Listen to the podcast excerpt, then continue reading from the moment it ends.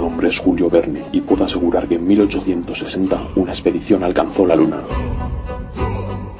Me llamo Bram Stoker y os puedo asegurar que lo que cuento en mi novela Drácula es rigurosamente cierto. Soy H.G. Wells y tengo algo que deciros. Para escribir la Guerra de los Mundos me va a ser un auténtico papel de los marcianos. Edgar Allan Poe es mi nombre, y os digo que oigáis lo que oigáis, los terribles crímenes de la calle Morgue no nacieron en mi imaginación. Puedo jurar que yo, Mary Shelley, vi con mis propios ojos a la temible criatura a la que Víctor von Frankenstein dio la vida. Hello Freaky Podcast, dirigido por Víctor M. Yeste y MC Catalán.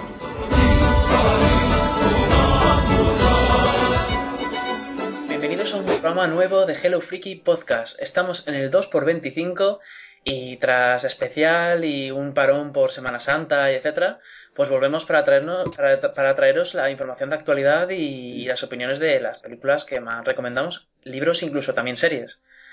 Eh, vamos a hablar de películas tan, tan de actualidad como puede ser Rec 3, Battleship, eh, Grupo 7, John Carter, Take Shelter y vamos a ver también de algún clásico como puede ser Matar a un ruiseñor.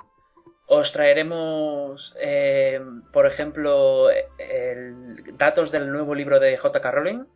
Eh, hablaremos de los premios Hugo 2012, eh, del Yemo el Caballero de Sergio Rararte. Hablaremos de la serie Homeland. La vamos a, esta es la serie de la semana, así que esperaros que os va a gustar. Hablaremos de, de, los primeros episodios de Juego de Tronos, de la sesión final de Alcatraz y de los trailers de la quinta temporada de True Blood, que ya estamos con ganas de, pues de, de, que empiece. Y el debate de la semana va a ser, ¿ha traicionado George Lucas a sus fans? Y a esto viene pues el tema de los retoques de películas y, to y todo este tema que ha habido mucha polémica. Eh, bueno, soy Víctor Melleste, presentador de Hello Freaky Podcast, y conmigo está MC Catalán, la otra editora de Hello Freaky, ¿qué tal? Hola, frikis. Eh, también tenemos con nosotros a Manuel Callejo, Manuel. Hola, ¿qué tal? ¿Cómo estáis? Y por último tenemos a Diego, ¿qué tal? Hola, ¿qué tal? Buenas, pues aquí estamos, a pasar un buen rato. Pues sí, como siempre, la verdad es que ya echaba yo de menos hacer un programa de estos así normales, porque con tanto especial, a veces hay eh, ganas de, de, hablar un poco de, las, de, lo que vemos y etcétera, ¿no? Programa familiar esto. Sí, es un programa familiar, esto es una especie de quedada entre amigos. bueno, sí, pues... Estamos, estamos grabando unos, unos eh, especiales que están siendo muy exigentes, que nos están obligando pues a, a a, manejar una serie de información y de películas como muy importante y este aunque tenemos también un montón de material pero siempre parece que es, que es un poco más relajado ¿no? Sí, es hablar de lo que hemos visto y, y, bueno, también traemos información de lo más interesante pero de, de actualidad, no, no intentamos profundizar tantísimo como los especiales. Por cierto, hace unos días hemos colgado uno de, de documentaris en el cual hablamos de absolutamente todo lo que tenga que ver con documentaris. Hablamos de REC, de Paranormal Activity, de bueno de muchas otras películas como Monstruoso que, que yo creo que os va, os va, a gustar si ese tema os, os, interesa. Bueno pues nada vamos a pasar a la sección de cine.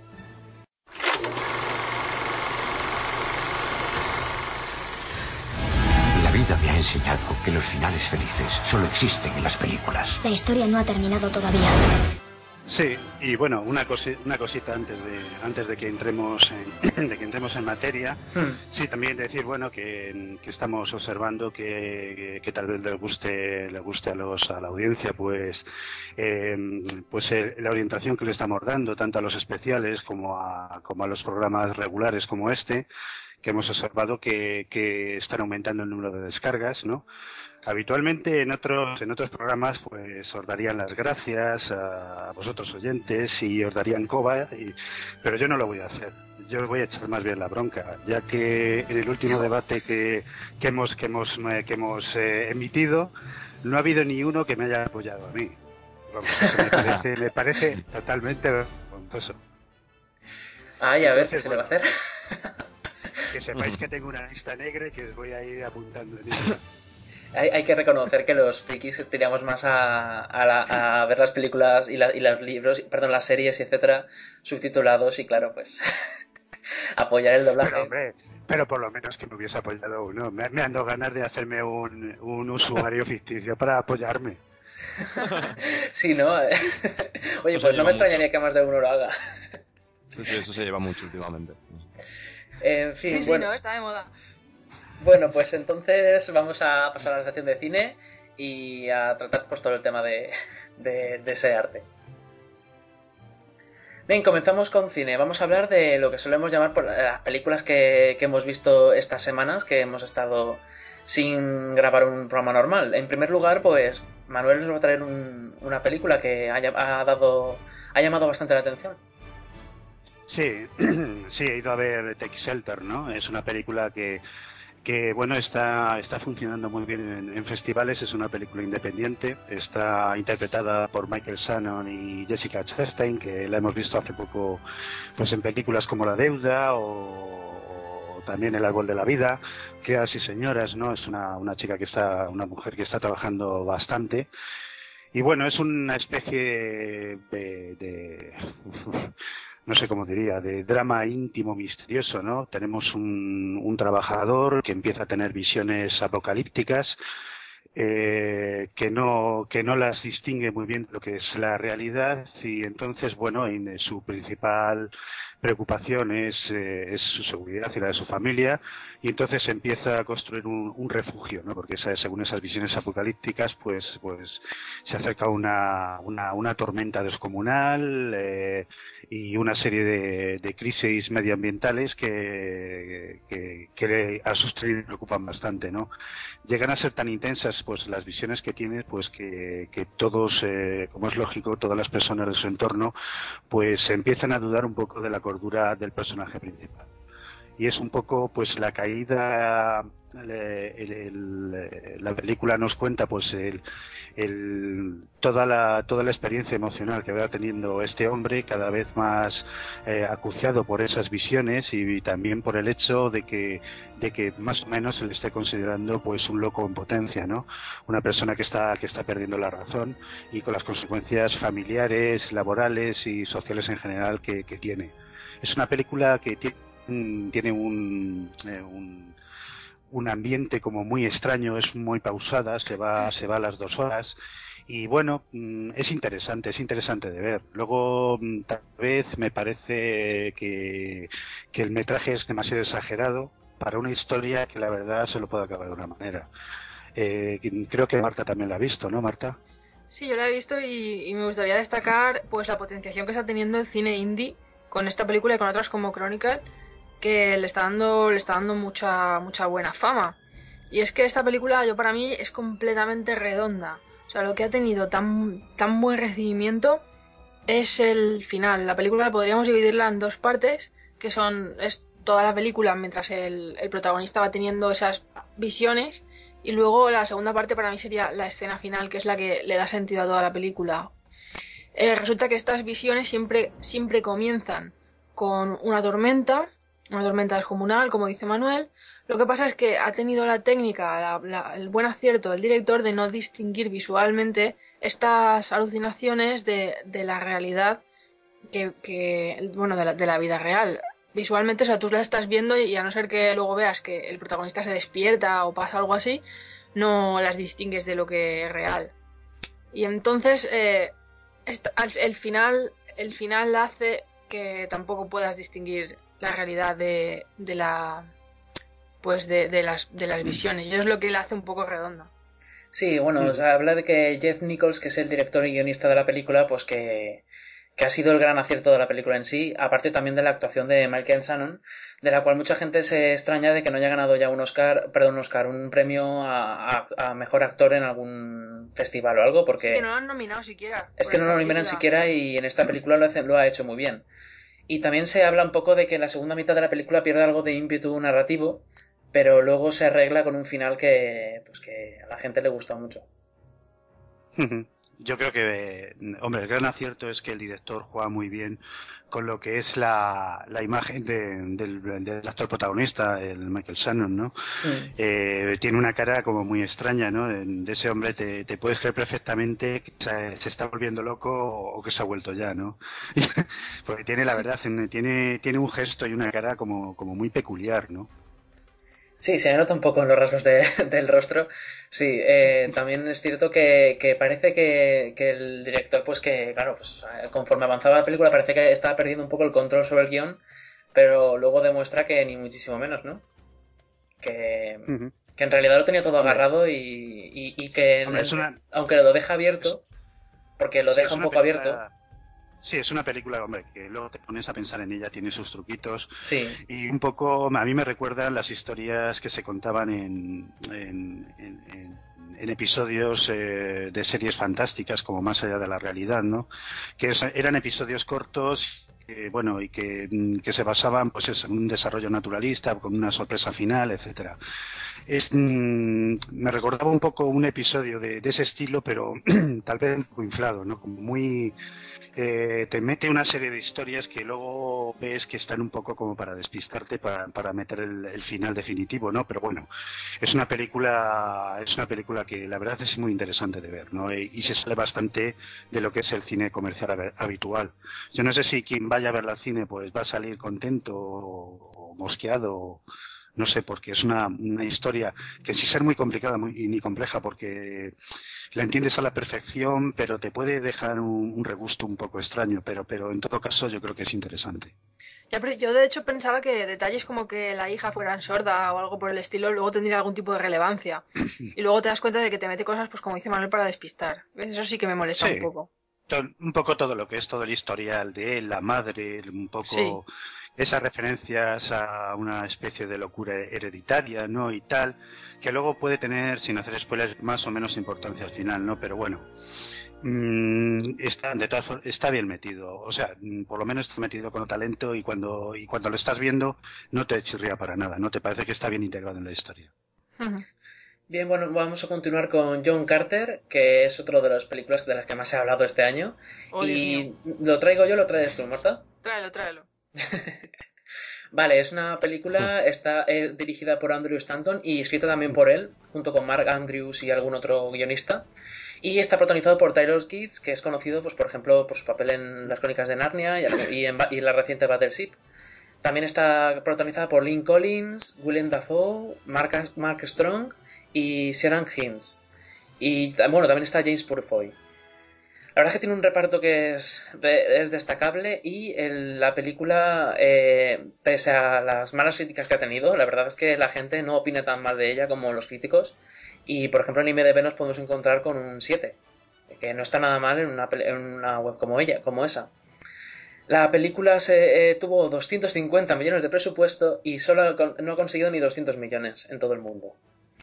Eso sí, a eso le añadimos que a los 150 millones hay que añadirle la publicidad, os podéis imaginar la, cantidad de, dinero que ha perdido Disney y que espera ganar con otras películas.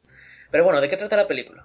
La película trata de John Carter, que es un veterano de la guerra civil de Estados Unidos, que de repente se encuentra una especie de medallón y se, y se ve teletransportado a, o, transportado a Marte. Un Marte ficticio, un Marte futuro, un Marte, no, no sabría decirlo bien, creo que futuro, que, donde sufre una serie de aventuras y tiene que, pues, que ayudar a los personajes, etcétera. Y mientras tanto también trata de que, de, que se lo cuenta a sus vivencias, etcétera, se las cuenta a su sobrino, que no es ni, nada más ni nada menos que Burroughs, que es el autor de, de, los libros de John Carter. Bueno, más bien que se llaman John Carter de Marte. Y bueno, eh, la película. Marta, ¿qué te ha parecido? Opina tú primero. El principio muy bien, el final muy bien, y lo del medio, todo el rato era en plan de, what the fuck. O sea, ¿qué me estás contando? Yo la vi un poco así. Sí, a ver, eh, la película. La película tiene muchos puntos en contra y algún punto a favor. Eh, para empezar, eh, la gente la, juzga demasiado por lo que ha valido. Lo que ha valido ha sido por, por problemas de gestión.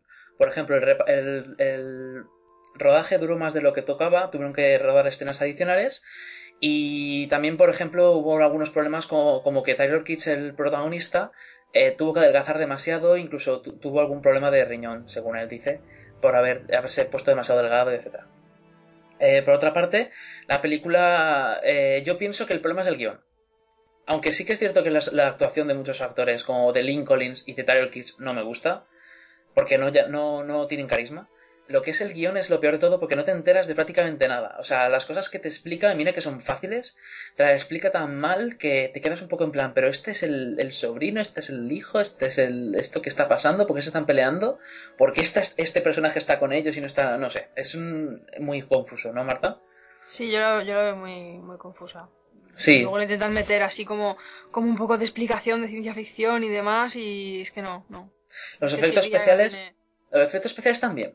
Sí, está bien, visualmente está, bien hecha. Está bien hecha, aunque sí que parece que se nota un poco el tema de que es CGI, que no parece que sea real, pero bueno, es, es, es, son monstruitos en Marte, tampoco te puedes esperar. Está bien. El problema, ya digo, es el guion que deja que, que esté todo. La verdad es que no, no la empeora totalmente y parece que, que querían solamente hacer una adaptación de, esta, de estos libros y sin embargo se olvidaron de que existían los libros. De hecho, mucha gente se ha, quejado de que no los ha adaptado muy bien. Y voy a aprovechar para hablar, para decir un poco lo que opinaba el director de cómo hacer esta película para quien le interese. Y el director Stanton, Andrew Stanton, dijo que tenía alrededor de 10 años y me encandilé con la idea de un hombre encontrándose a sí mismo en Marte, rodeado de criaturas increíbles en un mundo extraño. Me topé con los libros a la edad perfecta. el personaje es un extraño en tierra extraña. Es un aspecto muy romántico de la aventura y la ciencia ficción. Siempre pensé que sería maravilloso ver eso en una pantalla de cine. Eh, en realidad la novela original es una novela gráfica antes de que existieran las novelas gráficas. Es difícil no contemplar el libro y no darse cuenta de que todo es un derivado de él, porque ha sido una inspiración durante 100 años. Sí que es cierto que es una inspiración, eh, de hecho Avatar está basada en John Carter, y eso que hay gente un poco inepta que ha acusado a John Carter de, copiar Avatar. Nada más lejos de la realidad, justo lo contrario. Y también decir que, bueno, que que sinceramente, por mucho que Stanton dijera, ay, que, yo soy un apasionado de John Carter de pequeño, yo creo que ha hecho lo que ha podido, pero debería haber contratado unos guionistas mejores. Pero bueno, ahí queda la cosa. ya veremos. Eh, por, ahora es uno de los grandes fracasos y también tiene el récord de ser la película que ha tardado más tiempo en estrenarse desde el momento en que empezó su, preproducción o, su, a, prepararse su, la película. ¿Sabéis cuándo empezó la película a prepararse? En 1931. ¿Qué os parece? la preproducción de la película habrá, habrá, habido, habrá habido varios proyectos, imagino. Hombre, claro, pero es que el proyecto estaba. Ah, está claro, pero que el proyecto estaba abierto y, la, y, y, se iban adquiriendo directores, se iban quitando, se iban adquiriendo eh, actores, se iban quitando, y ha estado abierto la, la preproducción de la película desde 1931. Tienen el récord mundial. Así que ahí queda la cosa. Y nada, pues ahí queda. Yo creo que con esto hemos hablado de John Carter lo que hacía falta. Yo, yo le recomiendo si te apetece pasar un buen rato. Y no hagáis caso de las críticas tan, tan bestias que hacen los, los que se las dan de entendidos. La película es entretenida. No es lo mejor pero, del mundo, pero es entretenida. Punto. Hombre, yo, ya sabéis, yo la comenté hace, cuando, cuando la estrenaron, y fui bastante benevolente, ¿no? Más bien, más benevolente, en el sentido de que me parece una película que no hay que darle las pretensiones que la película tampoco busca, es una película simplemente entretenida, bien hecha, se podía es, cierto que el guion podía haber se podía haber podía haber estado mejor pero yo creo que sobre todo visualmente y ver las razas que hay en Marte el planeta la acción tampoco está mal, ¿no? Tiene cosas interesantes, ¿no? Y, se ve de forma agradable, ¿no? Me parece que es una película bonita de ver. Bueno, si quieres sigue tu Manuel con, con otro, otra película. Sí, estuve, estuve viendo eh, Grupo 7, que es una película que está dirigida por Alberto Rodríguez y protagonizada por eh, Mario Casas y Antonio de la Torre, ¿no?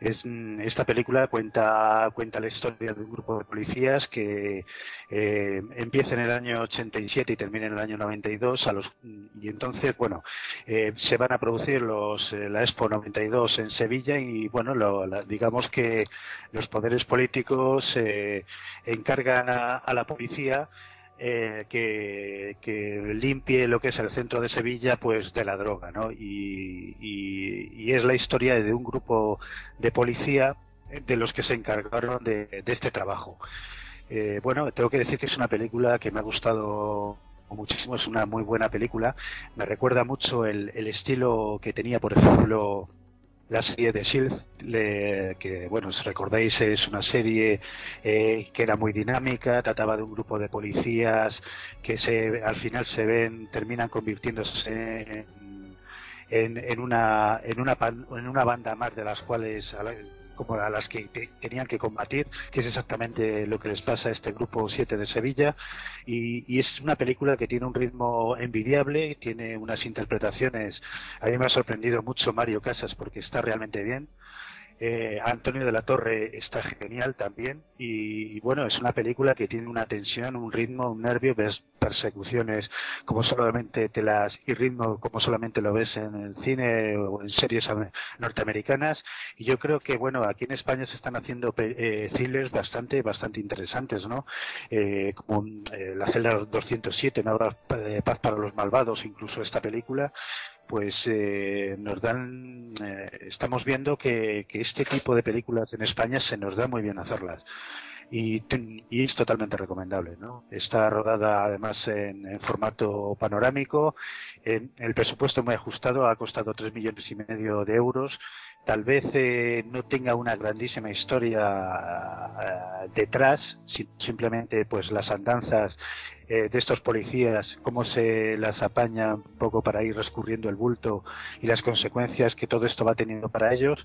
Pero es una película que si hubiese durado una hora y media más o dos horas más no te habría importado porque eh, los actores están geniales y, les sigues con muchísimo interés. Yo creo que es, es una gran película y una gran sorpresa. Además que se nota que la gente se quejaba de que no salían películas buenas de españolas y llevamos una temporada que película que sale española, película que da mucho que hablar. Estamos hablando de Rec 3, estamos hablando de esta película, estamos hablando de esta terrestre de Nacho Vigalondo, que también ha tenido muy buenas críticas. Parece que, el cine español se está poniendo las pilas, ¿no? Yo creo que esta es la mejor película española en lo que va de año y, seguramente será de las mejores en, de, lo que queda por venir, ¿no? Yo creo que esta película es superior a, las otras de la, de la que habéis hablado. Tiene además un aire muy fresco, muy tocar estos temas de una forma además con total desenvoltura y ya os digo con un lenguaje cinematográfico como, como el mejor thriller americano. Y es una película que yo creo que gusta bastante a, los espectadores, ¿no? Yo creo que, es una, grandísima película. Sí, voy a, dar paso a las palabras del director que dijo, habló de la película de esta manera. Son dos policías antagónicos, uno irá de la luz a la, oscuridad y el otro recorrerá el camino inverso y de la luz pasará, pasa a la sombra.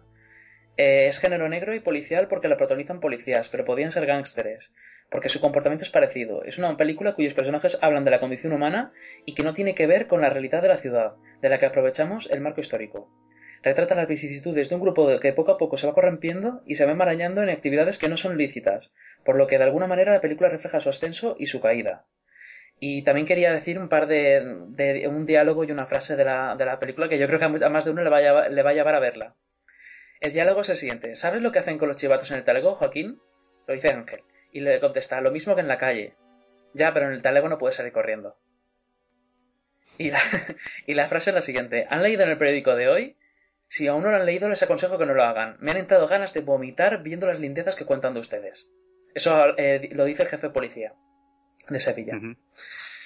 Pues nada, y queda la cosa. Eh, si alguno de vosotros quiere, la ha visto y quiere opinar, yo por ahora estoy viendo que las críticas son más que positivas. Sí, además se toca en un aspecto, bueno, ya lejano porque estamos hablando de, de, Sevilla, de la Expo de Sevilla del año 92, pero sí es cierto que ves un poco detrás de, de todos los movimientos políticos y de imagen lo que hay detrás y, te, da un retrato de la ciudad de Sevilla que no es nada Sevilla como puede ser cualquier otra ciudad, ¿no? que no es para nada turístico y muy duro y sobre todo muy creíble. ¿no? Es una, una película a, a, descubrir. Bien, bueno, seguimos con otra película, pero esta vez del 2011, porque en esta sección también traemos películas del año pasado, porque las consideramos también de actualidad. Y porque la han estrenado aquí en España el 30 de marzo de, de este año. Así que, Marta, tráenos cumbres borrascosas. Pues es la enésima adaptación de, la novela de Emily Bronte Cumbres Borrascosas, esta vez con Calla Escodelario, esta, esta actriz brasileña que, conocemos todos de Skins, con, bueno, sale Calla Escodelario y James Howson como no es, no es brasileña, es de Londres. Ah, yo creía que era. No, es de ascendencia brasileña. Es de ascendencia brasileña, exacto. Pero es, eh, nació en Londres en 1992. Ah, casi. Bueno, y es una adaptación que han intentado hacer así más libre. eh, creo que es la primera en la que ponen a Heathcliff, el muchacho este al que. No, a ver, primero os cuento la, la historia. Es un, un hombre así que tiene una, posesión, la de Cumbres Borrascosas, como, como una, una casa grande y tal. Así como, aquí lo ponen como una granja que acoge a un crío de la calle, que es Heathcliff, que bueno, en la novela lo describen como que tiene la piel más oscura y tal, pero en esta película directamente lo han puesto de color negro. Creo que es la primera adaptación en la que lo ponen ya mm, de color negro.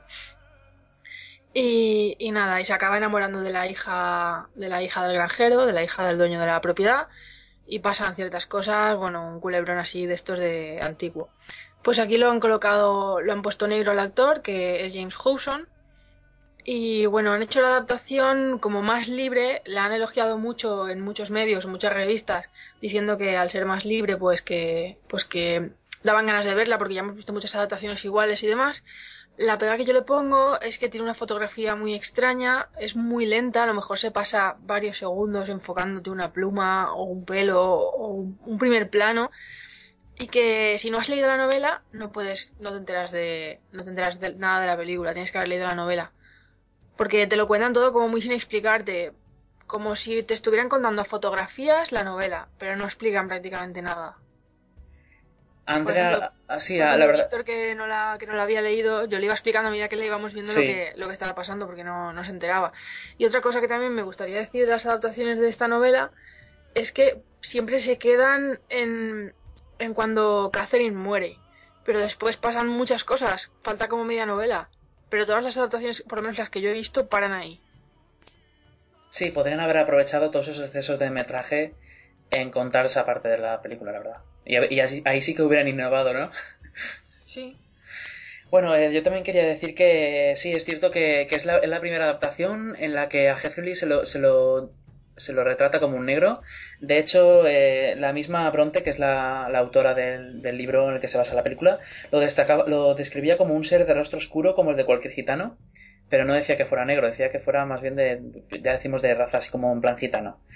Y la, lo que opinaba la, directora y la, y la guionista, que es Andrea Arnold, al retratarlo de esta manera, es que, eh, según ella, la literatura no puede utilizarnos.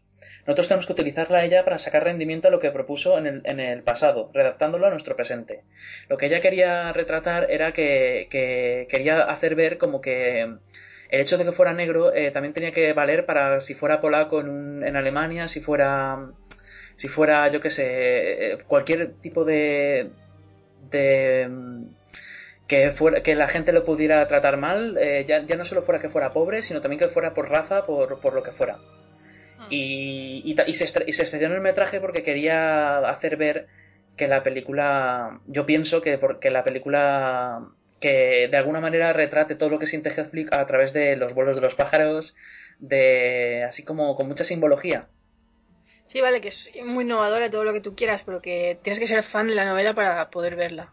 Sí, desde luego, eh, son 129 minutos, 129 minutos en los cuales la mitad son de pues de, de planos muy largos de paisaje, de cosas así, A- que a sí, mí me han dicho que es, que es totalmente aburrida, ¿no? Sí, es muy aburrida. Yo, me- yo me, me aburrí mucho, sin embargo, he leído, he leído y escuchado en otros podcasts críticas que las han puesto por las nubes diciendo que, que la película, pues vamos, que les encantó y que retrataba todo muy bien de cómo se sentía Heathcliff. Vale, sí, imagino que dependerá de los gustos, pero a mí no me gustó nada. De hecho, Marta me tuvo que explicar todo lo que ocurría, porque yo la verdad es que la mitad de las cosas no las entendía. Así que bueno, ahí queda la cosa. Yo no, yo no la recomiendo, sinceramente. Y eso que a mí Calle Escalera me encanta cómo trabaja porque me- creo que trabaja de bien y los actores lo hicieron bien. Pero ya digo, el guion no me gustó del todo. Marta, ¿tú no tienes nada que añadir entonces? No. A mí me aburrió muchísimo, yo casi me duermo. Ah, por cierto, sí que tengo un par de detalles interesantes. Eh, ¿Sabéis, sabéis qué, qué actores iban a, a interpretar esta, en esta película iban a protagonizarla? Porque es muy bestia, ¿eh? ¿Quién? Primero iba a protagonizar a Natalie Portman, luego eh, quiso interpretarla Lindsay Lohan, luego Abby Cornish y finalmente eh, eh, Gemma Arterton. Y, de, y a Heathcliff le iba, y, en un momento se pensó en coger a Michael Fassbender. o sea, es que fijaros los nombres que estoy diciendo, ¿eh? Iba a decir que si no estaba Michael Fassbender por medio. Sí, sí. Y también se pensó en coger para Catherine a Jessica Alba. O sea, querían coger un reparto de bestia y luego se dieron cuenta de que, de que todos decían que no al final al ver, no sé si el guion o que no les, dejaba interesar o lo que fuera. Hombre, siempre recordar que, que, la, que la versión del año del año 39 de Cumbres Borrascosas, interpretada por Laurence Olivier, siempre ha sido una dirigida por William Wyler, siempre ha sido una maravilla de película, es una película, yo he visto varias versiones y la verdad es que son suelen ser las que he visto un tanto aburridillas. Eh, sin embargo, la primera versión del año 39, eh, curiosamente, la que tiene mejor ritmo y, tiene una ambientación como más, más memorable. ¿no? Yo siempre que me acuerdo de algo de esta película, me acuerdo de, que, de la película antigua. Y, y, si, si no les interesa mucho ver esta, esta versión moderna a los oyentes, desde luego pueden recuperar la antigua, que seguro que van a ver una buena peli. Bueno, continuamos con otra película de actualidad que se ha llevado de calle la crítica, etcétera, y de hecho ya la hemos tocado en algún otro programa. Y Diego pues nos va a traer su opinión de Intocable. Sí, bueno, pues eh, yo de, primeras quería empezar con que Intocable es una película francesa y yo fui con miedo ya al cine porque a mí el cine francés la verdad es que nunca me ha maravillado en, en cantidad. Pero en cuanto, en cuando me metí en la sala y empecé a ver la película, vi que, que, ya la película como que respiraba buen ambiente y tal, porque el inicio ya nos encontramos con un inicio cómico y tal. La película, pues es una, es una comedia barra drama, pero vamos, más comedia que drama, yo la veo, porque la verdad es que es una risa constante y, además un humor bastante, o sea, un, humor bueno, no un humor de tonterías, porque la verdad es que te ríes muchísimo con la película y bueno, cuento un poco la historia por encima para los que no, no sepan de qué va. Eh, la historia cuenta, la, eh, bueno, eh, es un tetrapléjico millonario que busca un, busca un asistente para, pues para que le ayude con sus tareas de, de bueno, de tetrapléjico, ¿no? Que debe hacer todo, toda su vida y bueno, pues buscando, buscando, viene, viene un día a una de las entrevistas un, un hombre, un hombre de raza negra que, bueno, pues él lo único que quiere es que le firme el papel del paro para que, para que, para que le den, le devuelvan otra vez la indemnización del paro, ¿no? Que se le ha acabado. Y entonces el, el, hombre lo que hace es contratarle un mes de prueba para, porque, porque le cae bien, conectan en ese momento en el que le ve porque ve que, que no le importa que sea tetrapléjico porque ni se entera de que está en una silla de ruedas hasta que se lo dice.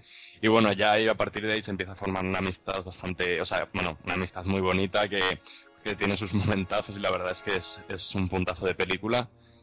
Y bueno, a la vista está porque, como decía Víctor, buenas críticas. En IMDB tiene un 8,4, que es algo como extraño ver en IMDB notas tan altas.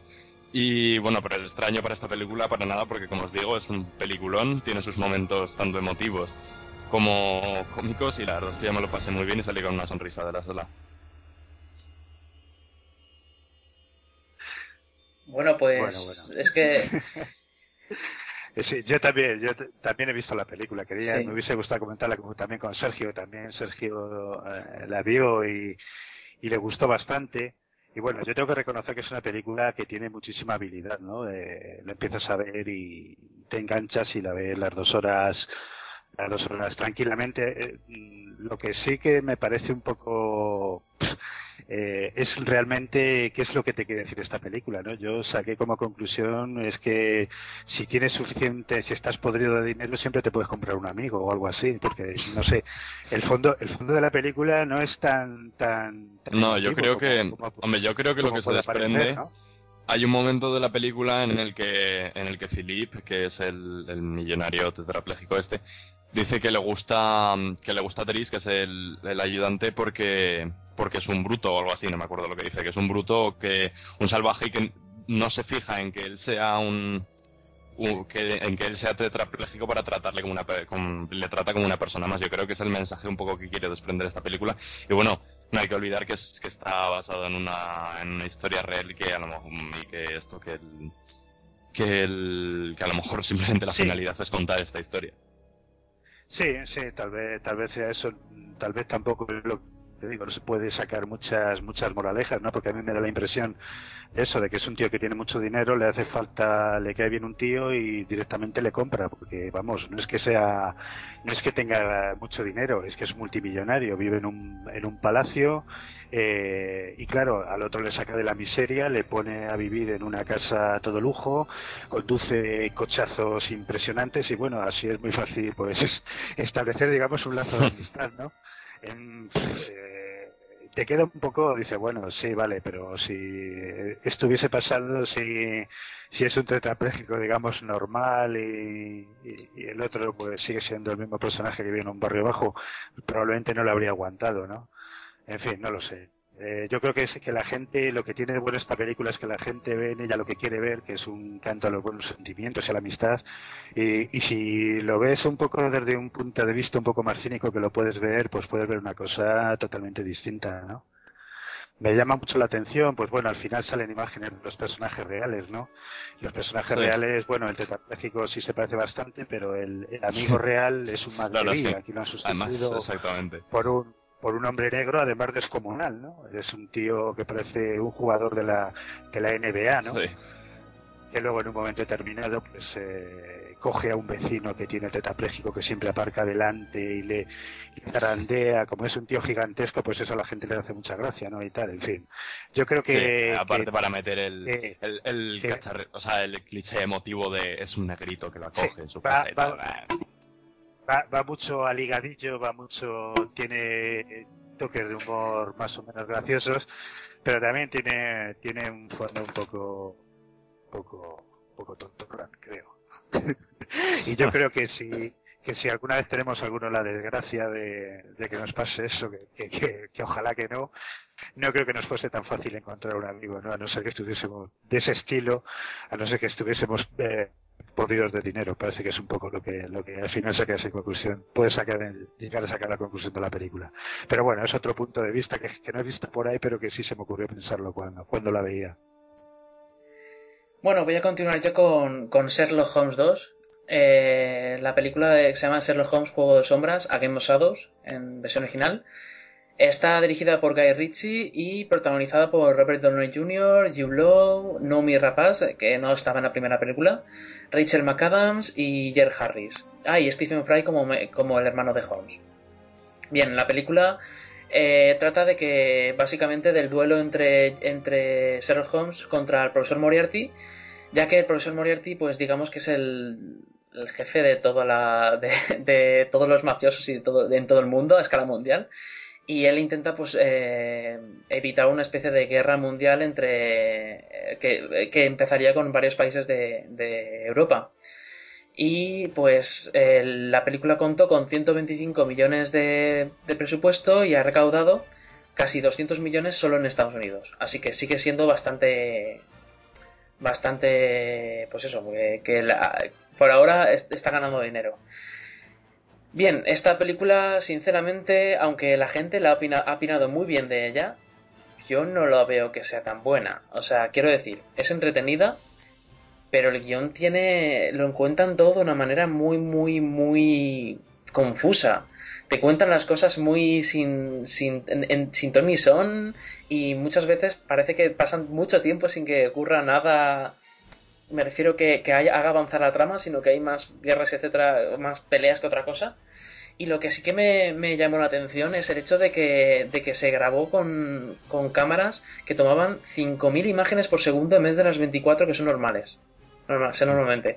Y eso es porque, porque querían ha- hacer el, el director escenas así como con. que, que se pudieran ralentizar y etcétera. ¿Qué pasa? ¿Cómo Que has- dicho 5.000 imágenes por segundo. 5.000 imágenes por segundo. Pero eso, sí. eso se puede hacer. Eh, sí, sí, de hecho es que eh, eh, de hecho dicen un poco con ironía los entendidos en el cine que esta película se ha estrenado para que Guy Ritchie pudiera probar su nuevo juguetito. de hecho, eh. Guy Ritchie es, es el más indicado para hacer de Sherlock Holmes el, el que es junto con Robert Downey Jr., aunque sinceramente su, la actuación de Robert Downey Jr. en esta película no me gusta mucho. Jude Law pasa sin pena ni gloria, o sea, está muy bien, o sea, dentro de lo que cabe. Eh, Nomi Rapaz apenas dice cuatro líneas y no lo hace muy allá. Sinceramente.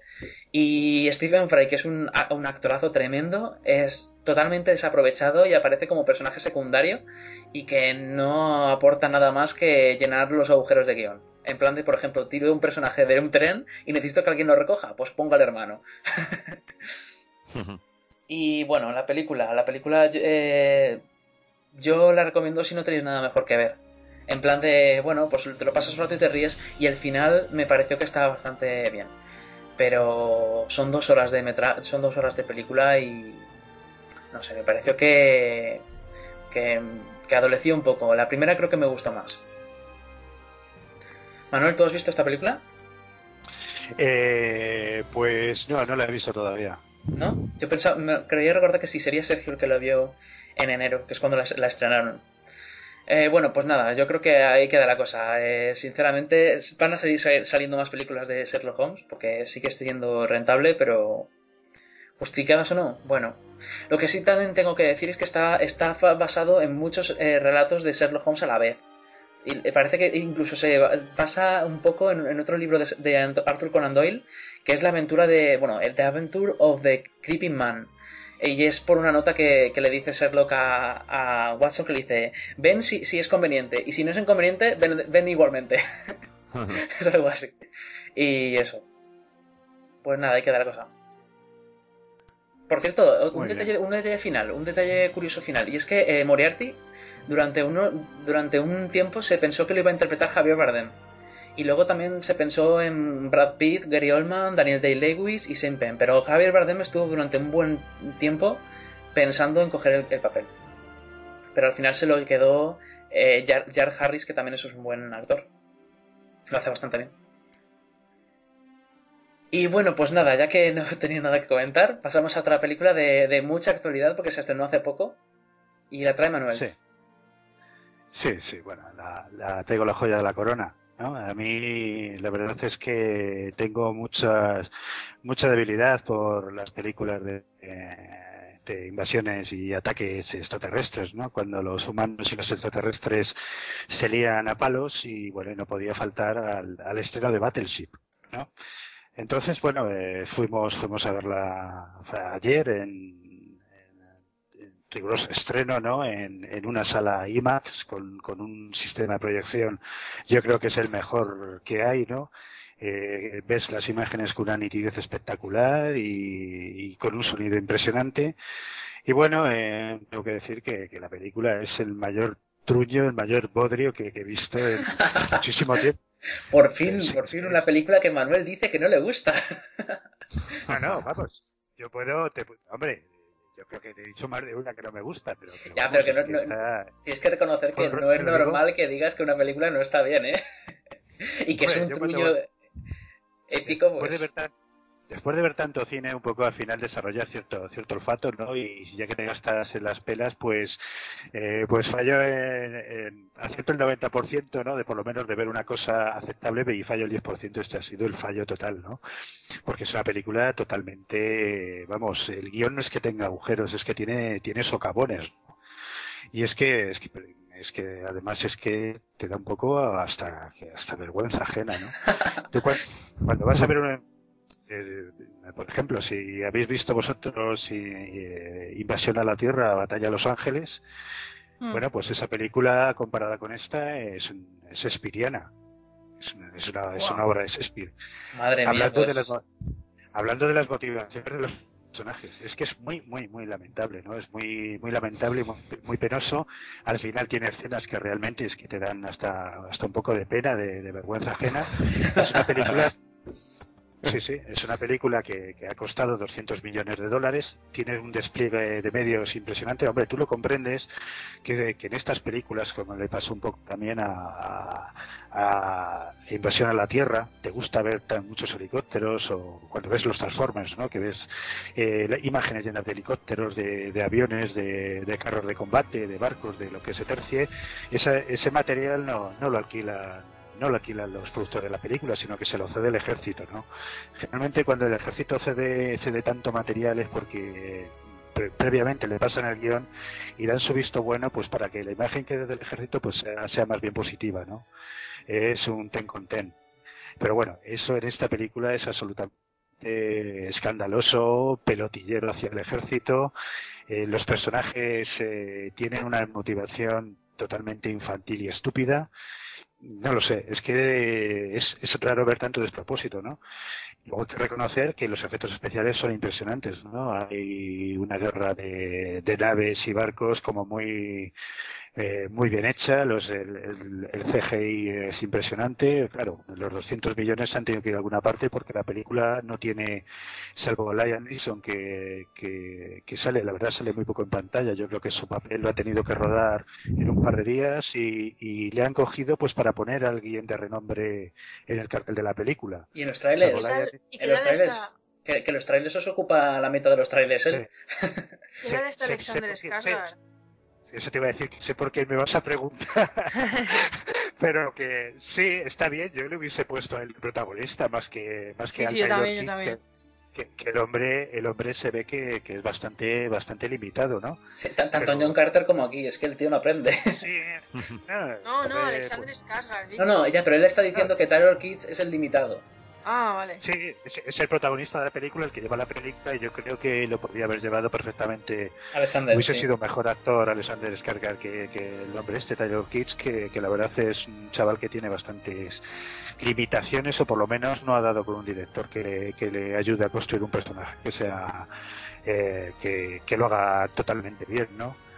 Y, y, me da pena porque el director en principio es bueno, es Peter Berg, que, que es el responsable de, de, la serie de Friday Night Lights, de la película que dio origen a la, a la serie. Dirigió La Sombra del Reino, que, que, está bastante bien, es una película de acción que, que no está nada mal, Bad Things. Entonces, bueno, vas a ver Battlesea un poco, bueno, dirigió Hancock, que no me gusta tanto, pero bueno, más o menos se, puede, se podía ver. Pero vamos, este para mí es lo peor, lo peor con diferencia que ha hecho y sobre todo porque el, el es sumamente lamentable, ¿no? Es como para, para chavales de, de, de 15 años que han ido al cine con la novia y que prestan más atención a la novia que a la película, sinceramente.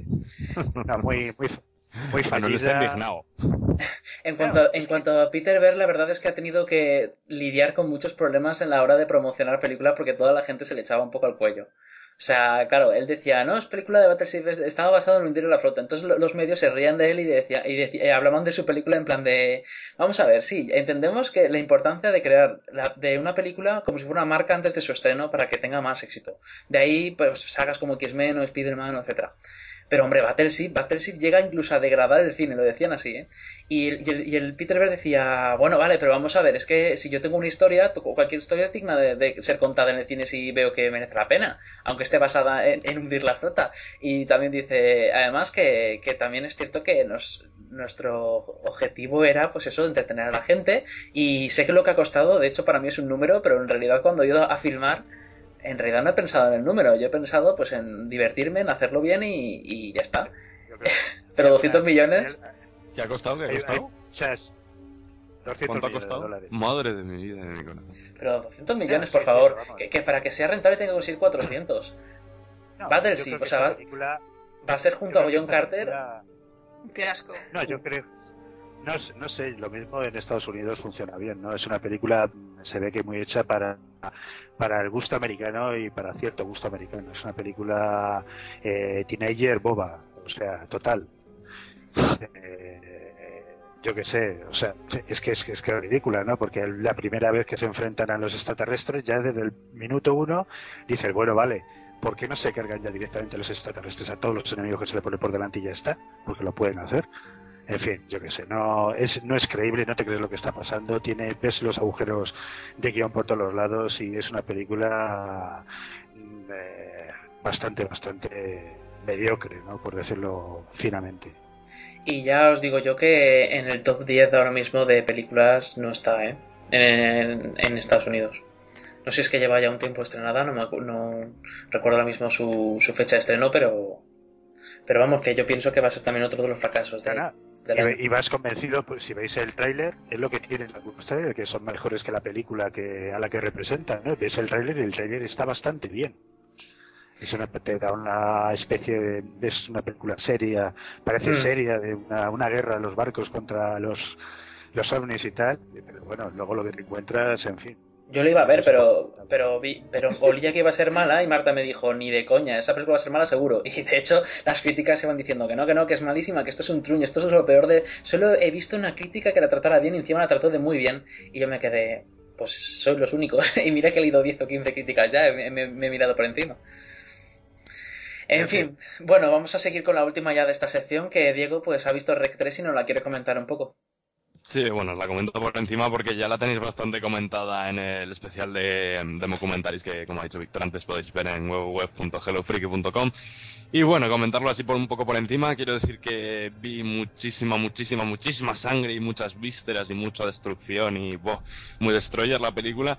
La verdad es que creo que no cumplía en sí lo que promocionaba la el, promocionaban que era que te iban a resolver todo y a mí pues me dejaron con alguna que otra duda también por resolver, pero bueno, a lo mejor es que estaba un poco corto de luces que lo vi en la sesión golfa y bueno, el caso que mmm, mucha mucha sangre, mucho muy muy muy gore todo pero bueno, que la película es buena, de hecho yo creo que es de, la, bueno, de las mejores cosas que tenemos en España y tenemos que, eh, yo creo que hay que ir a verla, no solo porque sea buena para pasar un buen rato, sobre todo con, si vas con los amigos, que sí, yo creo que esta es una película para ir a ver con los amigos, sí, eh, sino porque hay que mantener el cine español arriba y sobre todo ver una peli que, que, lo que digo, que es buena y que, eh, y que bueno, que merece la pena ver.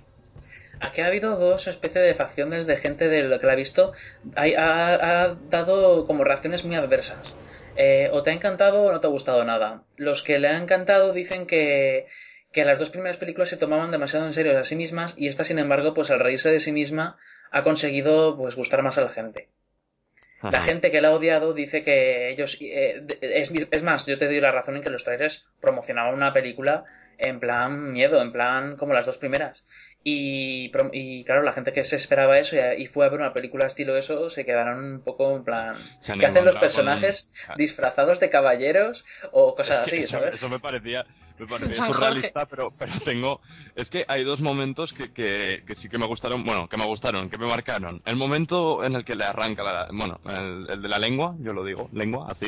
Todos los que la hayan visto ya sabrán lo que es y el momento en el que la tía coge la motosierra y dice, este es mi día, Dios mío, se pone ahí a cortar cabezas, la verdad es que me pareció un poco como al estilo Kill Bill, que digo, esta tía se va a poner aquí a matar zombies y no va a parar en un momento, hay 300 zombies en 5 minutos y aquí paz y después gloria. Y bueno, y luego decir que también he visto esta película con eh, con poquito, o sea, con un poco de menos ganas de lo que me habría gustado porque es que Diego Martínez que lo odio con toda mi alma, yo no sé qué manía le tengo al pobre, pero es que no sé por qué, pero, pero es que me cae muy mal y la cogí ya con un sí, poco de... A mucha, gente, mucha gente le, le, le tiene manía.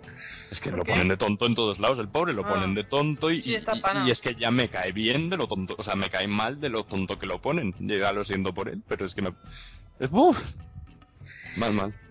Bueno, pues nada, vamos a, acabar ya esta sección, vamos a pasar a la sección de noticias de, de cine, vamos a comentar brevemente, repito, brevemente, eh, las cosas pues más novedosas y que creemos que son más in interesantes de la actualidad.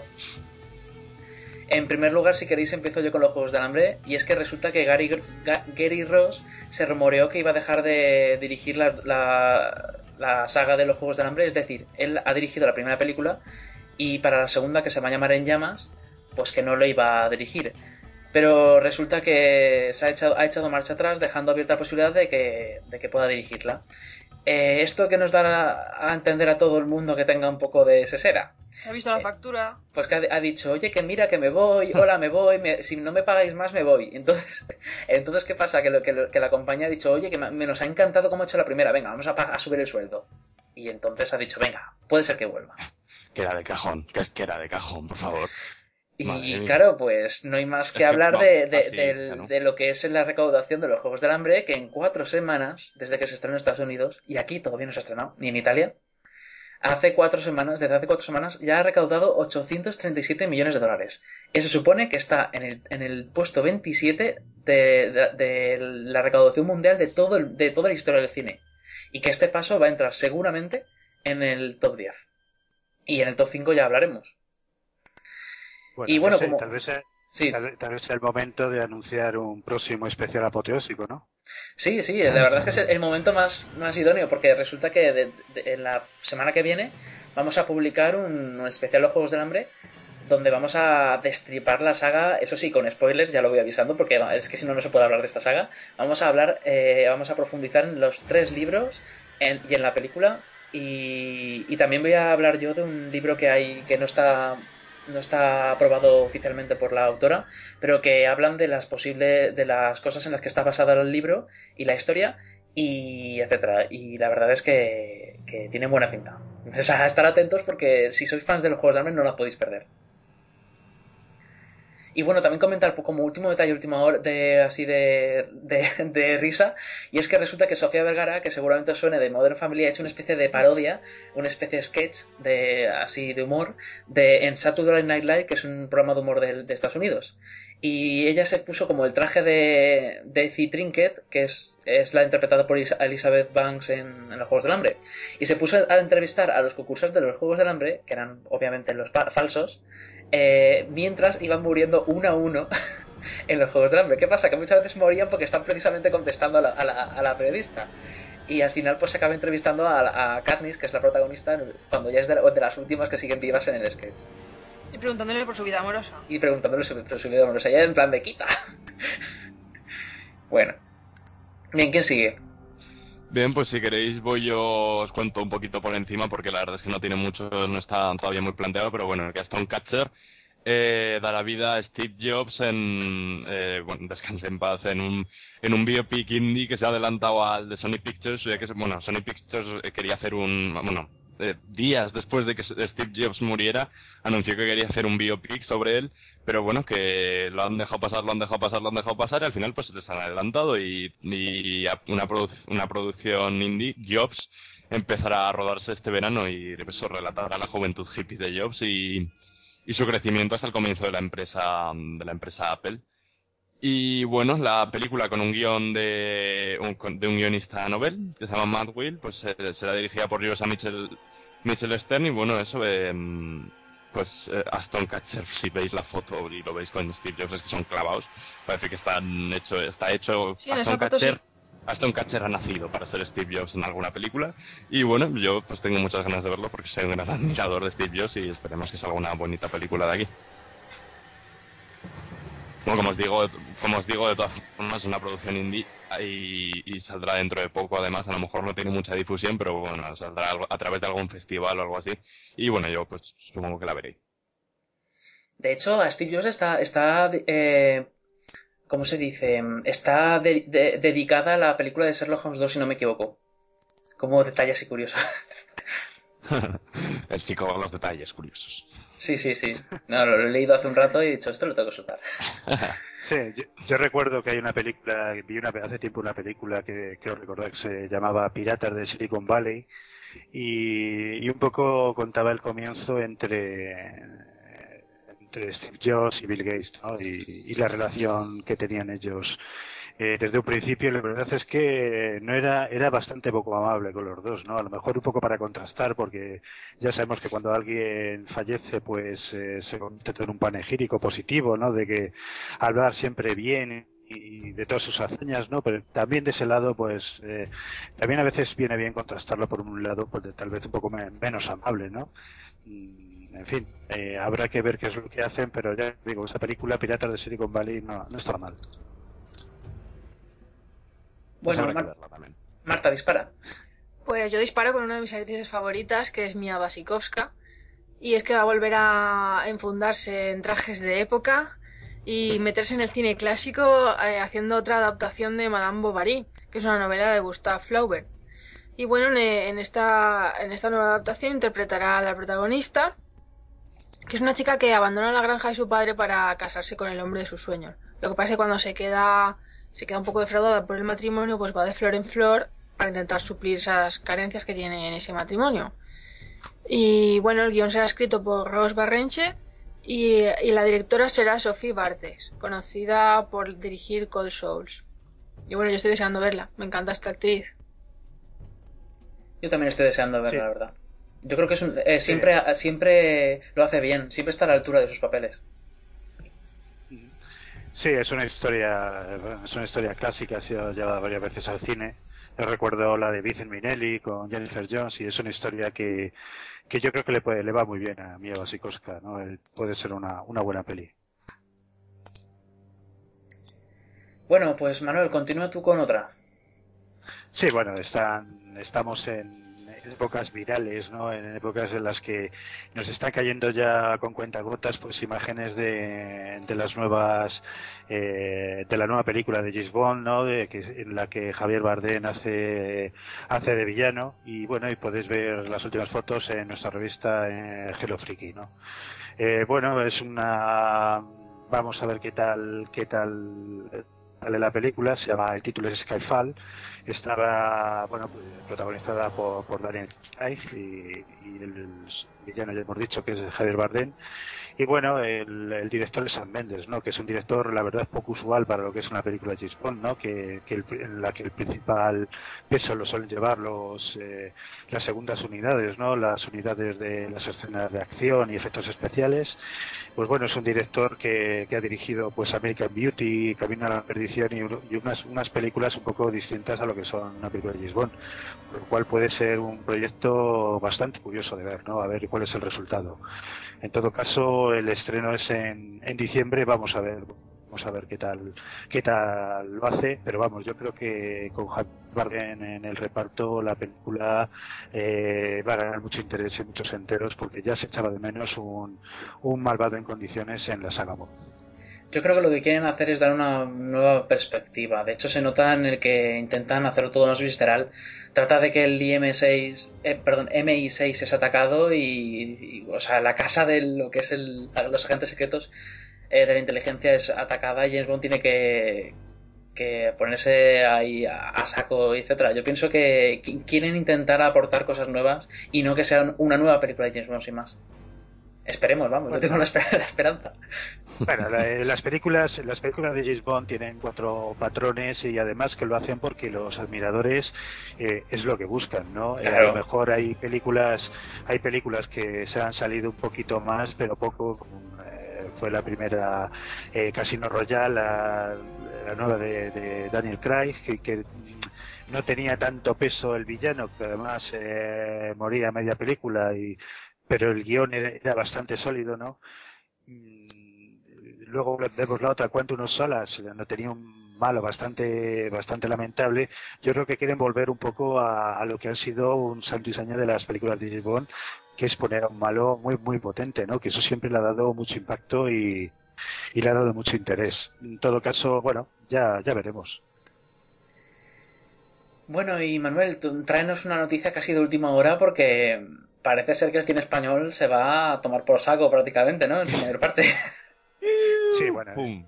Sí, más o menos.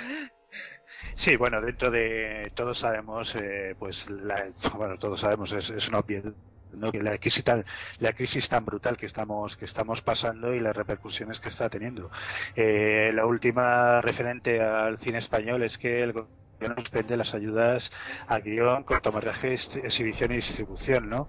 Entonces eh, va a colocar el cine español en una situación mucho más delicada de lo que de lo que ya está, que, que, que es bastante, ¿no?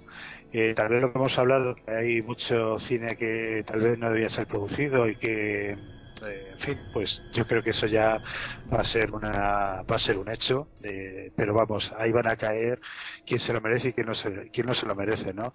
Eh, es lamentable que, que, a un campo como el del cortometraje pues eh, se le corten las ayudas porque ha sido la cantera de, directores, de los directores más interesantes que hoy mismo que tenemos hoy día han salido de ese medio y es un, medio muy interesante en el cual pueden expresar su creatividad y su profesionalidad y incluso muchos de los directores que, que, luego tienen van a tener mucho que decir en el cine español y no nos olvidemos de que el cine es una industria como cualquier otra y que tiene sus propios códigos y que, y que necesita su ayuda. Eh, y eso en el futuro pues va a repercutir en que en, también eh, una parte económica más de, lo que es eh, la industria de nuestro país, ni más ni menos yo creo que es, que es algo bastante lamentable y esperemos que, que todo esto pues eh, sea, sea transitorio, a ver si algún día se termina la, la maldita crisis, ¿no? Eh, también recuerdo que en el 2x23 hablamos de, si se debe subvencionar al cine español Y bueno, pues tuvimos una curiosa, un curioso debate sobre los pros y los contras de subvencionar a las películas españolas y etcétera. Que yo pienso que quedó bastante interesante porque dimos datos y, y dimos opiniones bastante, bastante buenas. Y bueno, yo, ¿qué opinar sobre esto? Pues sinceramente, la verdad es que por el ritmo que vamos, al final se va a tratar el cine como una industria y no como un arte. Y, y muchos directores que quieren salir adelante o incluso actores que quieren seguir adelante ya no van a tener la opción a estar en películas pequeñitas o en películas de, de corte independiente y cosas de estas. Van a estar siempre en la misma carrera de siempre, como Marta siempre se queja. Sí, que yo ya veo a actores de alquiler de una especie a otra. Sí. y bueno. Pues nada, eh, vamos a acabar ya con la sección de noticias y vamos a pasar a la sección de videoclub. Así que Manuel nos va a traer un, clásico de una película de hace mucho tiempo y que, él piensa que, que merece la pena hablar de ello.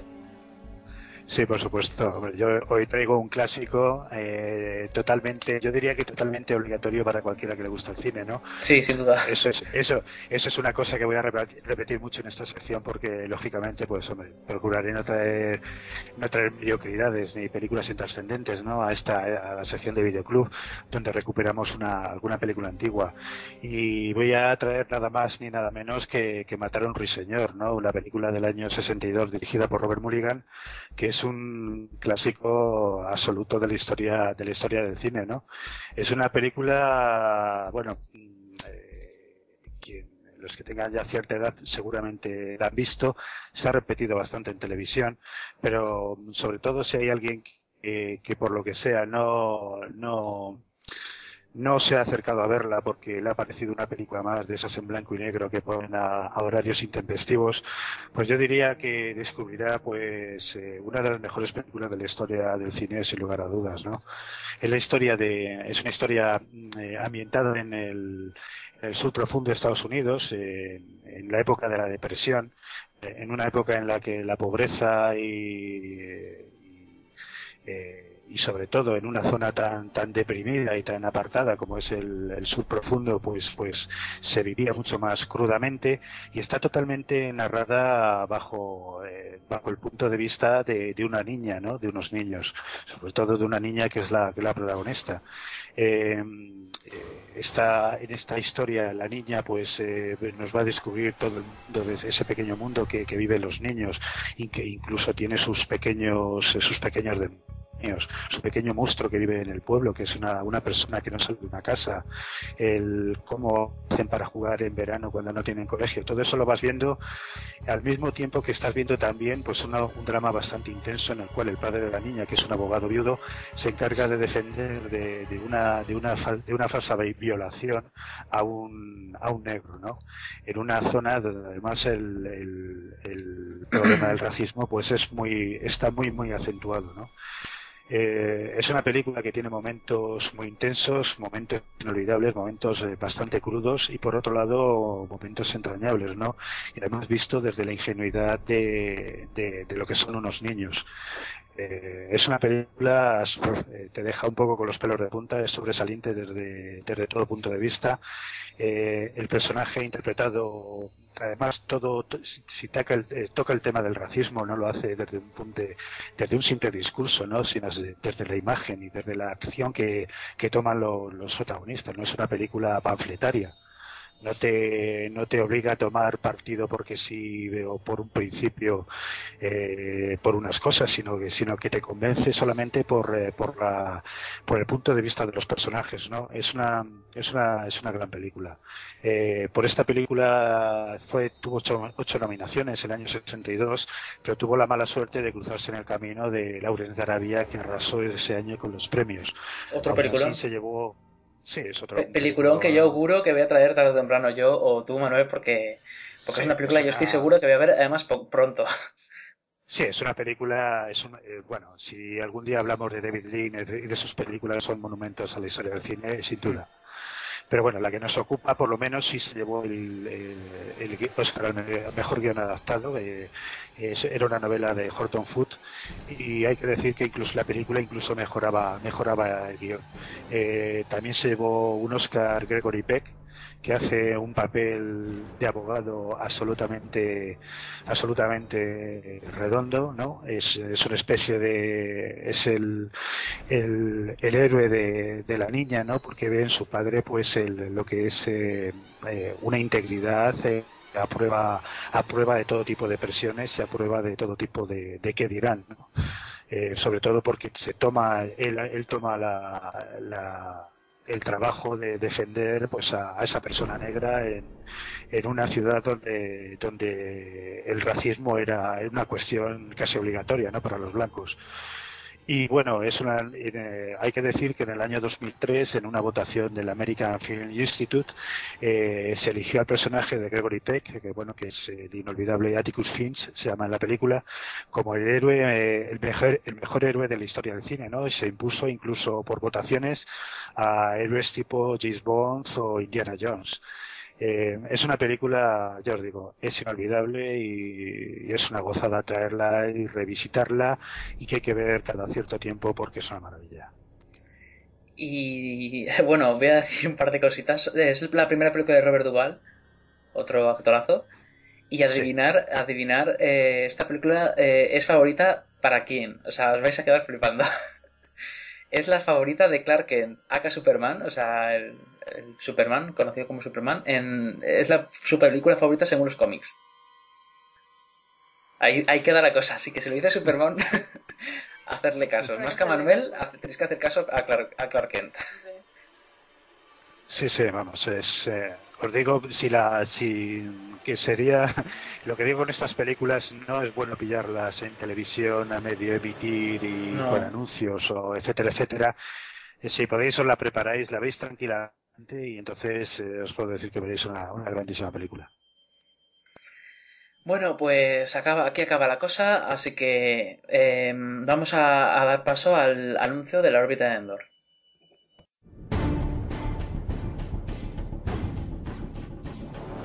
Ciudadanos de Gotham, es Batman quien os habla. Esta noche debéis protegeros del mal que nos atenaza. Esta noche debéis escuchar la órbita de Endor.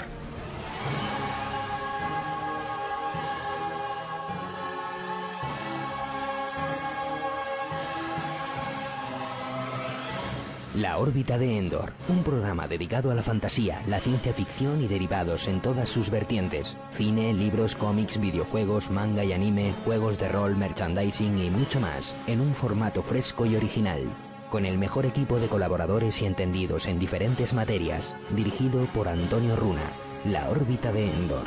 Mucho más allá del simple friquismo.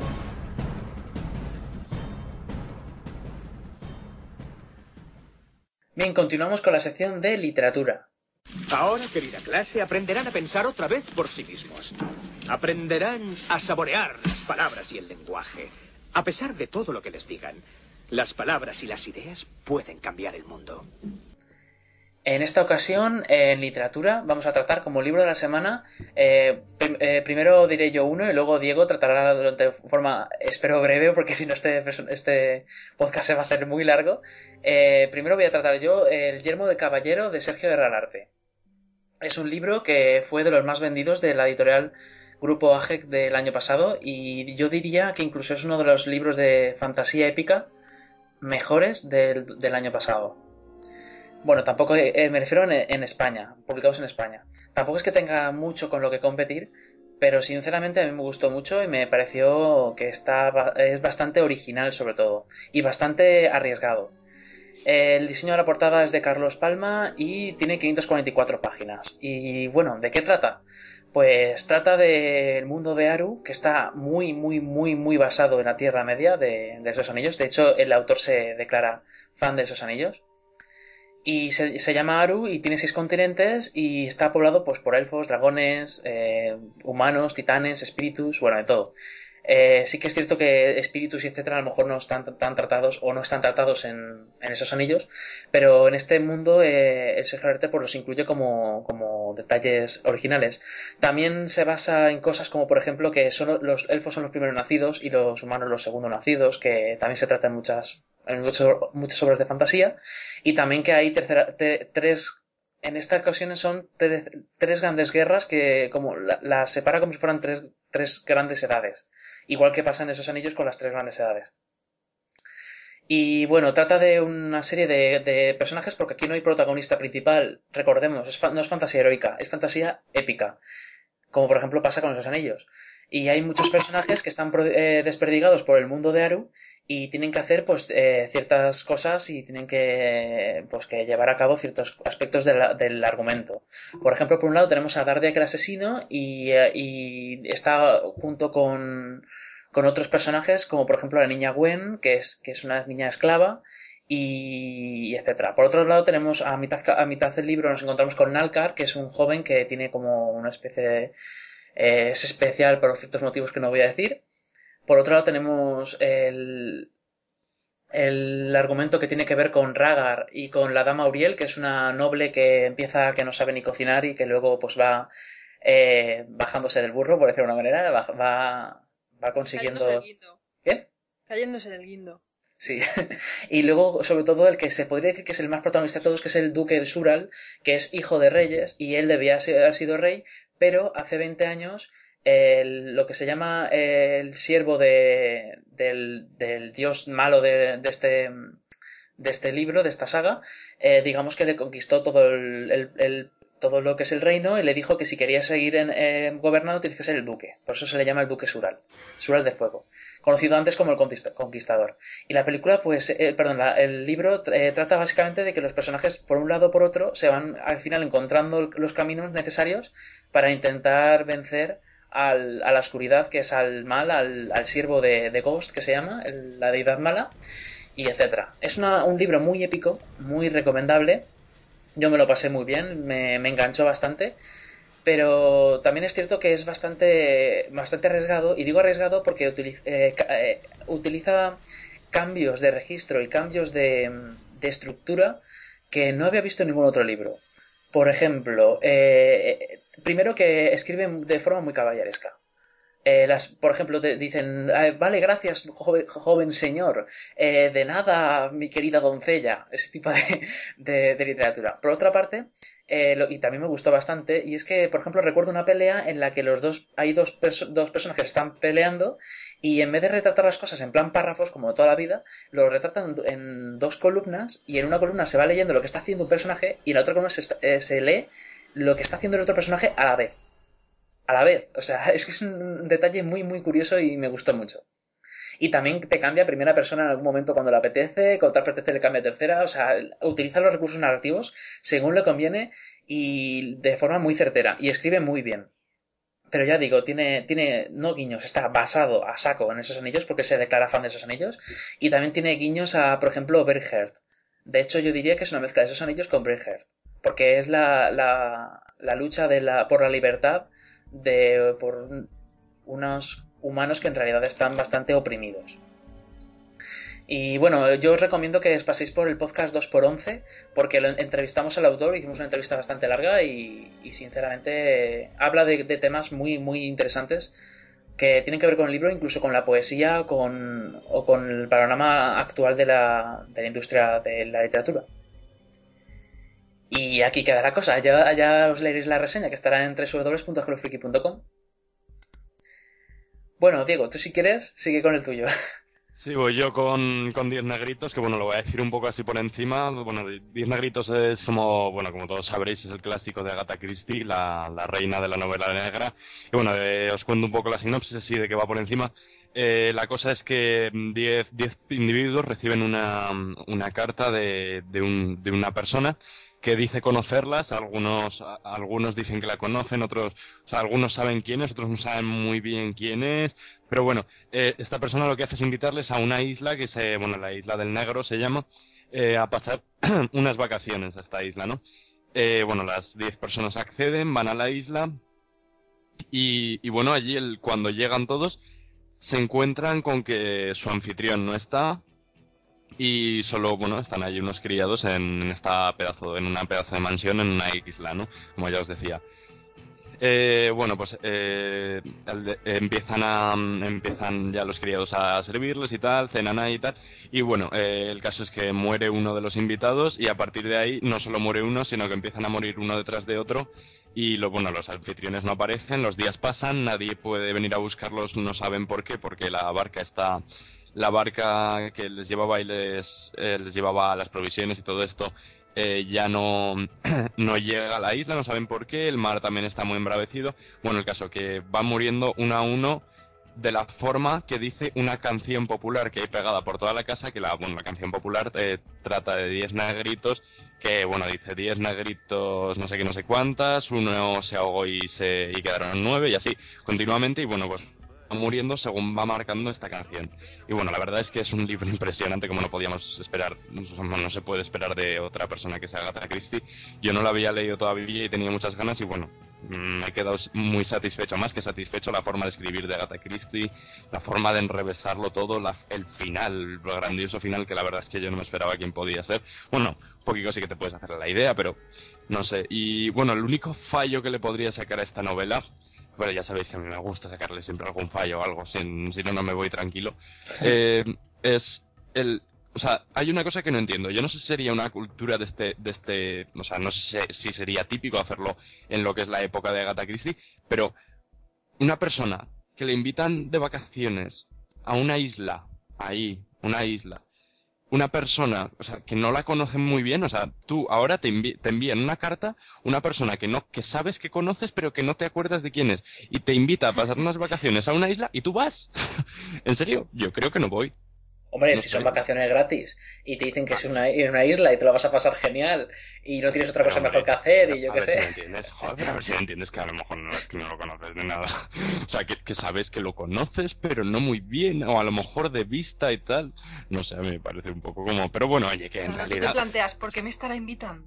Por lo menos sí, lo planteas, ¿no? Claro, Al menos vas ahí a decir, oye, ¿por qué me has invitado? Ya que estoy aquí, me das de comer, me das de todo. Sí, que había, sí que había alguno que, que, que era que alguno que lo contrataba por trabajo y tal y pero pero pero es que había algunos que iban porque les habían invitado de vacaciones digo oye esto esto que es que lujo no bueno yo me planteo el hecho de vaya unas vacaciones gratis me deben querer mucho ¿eh? porque en una isla así pero bueno eh, si si no le nos ponemos puntillos y le sacamos estas estas, estas pequeñas críticas negativas que le al libro es una obra maestra pues no podía ser otra cosa de Agatha Christie y vamos recomendable a todo el mundo y bueno pues ahí queda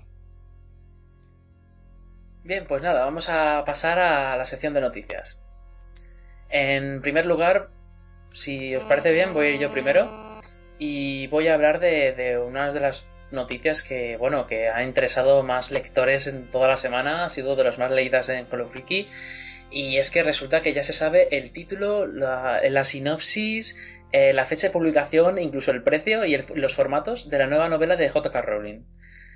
Sí, esa novela que llevaba años escribiendo mientras decía que escribía una enciclopedia de Harry Potter y que luego hablaremos de ello, de en qué, en qué está por ahora aprovechando ese esfuerzo de hacer una enciclopedia. En este caso, la, el libro se llama The Casual Vacancy, que es algo así como el puesto vacante casual. Y tiene, tendrá 480 páginas. Eh, la, la, la novela va a ser para adultos, una especie de comedia negra, que se, publicará el 27 de septiembre de 2012 a un precio de 21 dólares. Es decir, que aquí debería valer unos 15 euros y seguramente valga 27 o 28, o sea, como que nos ven con cara de tontos. En fin, lo van a, la publican con tapa dura y en formato electrónico. A la vez, o sea, es algo que mucha, muchos escritores y muchas editores no se atreven. Lo, ¿Por qué? Porque los ebooks valen muchísimo menos y si la gente se lo compra en ebook en vez de en tapa dura, pues pierden dinero. Prefieren forzar a que la gente se lo compre en tapa dura y luego se lo, se lo compre en ebook eh, a los meses. Pero bueno, los tiempos están cambiando y, por fin parece que están dando pasos hacia ello. El libro trata lo siguiente. Cuando Barry Fairweather eh, muere sin previo aviso a sus recientes 40 años, la pequeña población de Packford queda en shock. Es aparentemente un idilio inglés, con una adoquinada plaza de mercado y una abadía antigua, pero lo que se esconde tras su bella fachada es un pueblo en guerra, ricos en guerra contra pobres, adolescentes contra padres, esposas contra sus maridos, profesores contra sus alumnos. Pardo no es lo que parece en un principio, ya tiene que ser grande para tener todo esto. Y el vacío espacio, el vacío espacio, eh, eh, bueno, el espacio vacío dejado por Barry en el consejo parroquial pronto se convierte en el detonante de la mayor guerra de población que haya visto nunca. ¿Quién triunfará en unas elecciones cargadas de, pasión, hipocresía y revelaciones inesperadas? Y bueno, pues aquí queda la cosa. Yo a mí me llama la atención, pero la verdad es que el tema lo ha cambiado tanto que me da un poco de miedo. Yo no sé si Rowling va a estar va a saber hacerlo bien, que yo espero que sí. Bien lo hará. Sí, de todas formas, aunque vamos a ver, aunque no lo haga bien, seamos realistas, la gente le seguirá leyendo. Está claro, yo me lo voy a comprar y además en, inglés. O sea, en cuanto salga, ya estará en mi, en mi estantería. Pero vamos, que yo espero que, que esté bien y que no se le vaya un poco la pinta. ¿Tú qué opinas, Marta? Mm, yo no sé si se puede pegar el batacazo de su vida, porque acostumbrada a escribir otro tipo de cosas, de repente que le vengan con esto, pues no sé yo hasta qué punto. Lo que pasa es que sé que éxito tendrá, aunque sea comercial, porque todo el mundo va a comprarlo, aunque sea por ser de Rowling, ¿sabes? Sí, de hecho las editoriales ahora mismo están eh, peleándose entre ellas para ver quién la publica y Salamanca enseguida ha dicho que quiere y sí se están peleando, pero que Salamandra para recuperar lo que ha perdido después de Harry Potter. Exacto. Y ya veremos quién se la queda, pero esto va a ser en plan. O sea, ya no es en plan de por favor publicarme, ¿no? Ya es en plan de pelearos entre vosotros y, el, que, el, que, el que me pague más, el que me pague más, me podrá editar. O sea, es que es una cosa. En fin. Pues le importará mucho el dinero ahora mismo, ¿sabes? Hacemos una porra, hacemos una porra. ¿Con quién se queda con, con el libro de J.K. Rowling? Yo creo que Salamandra.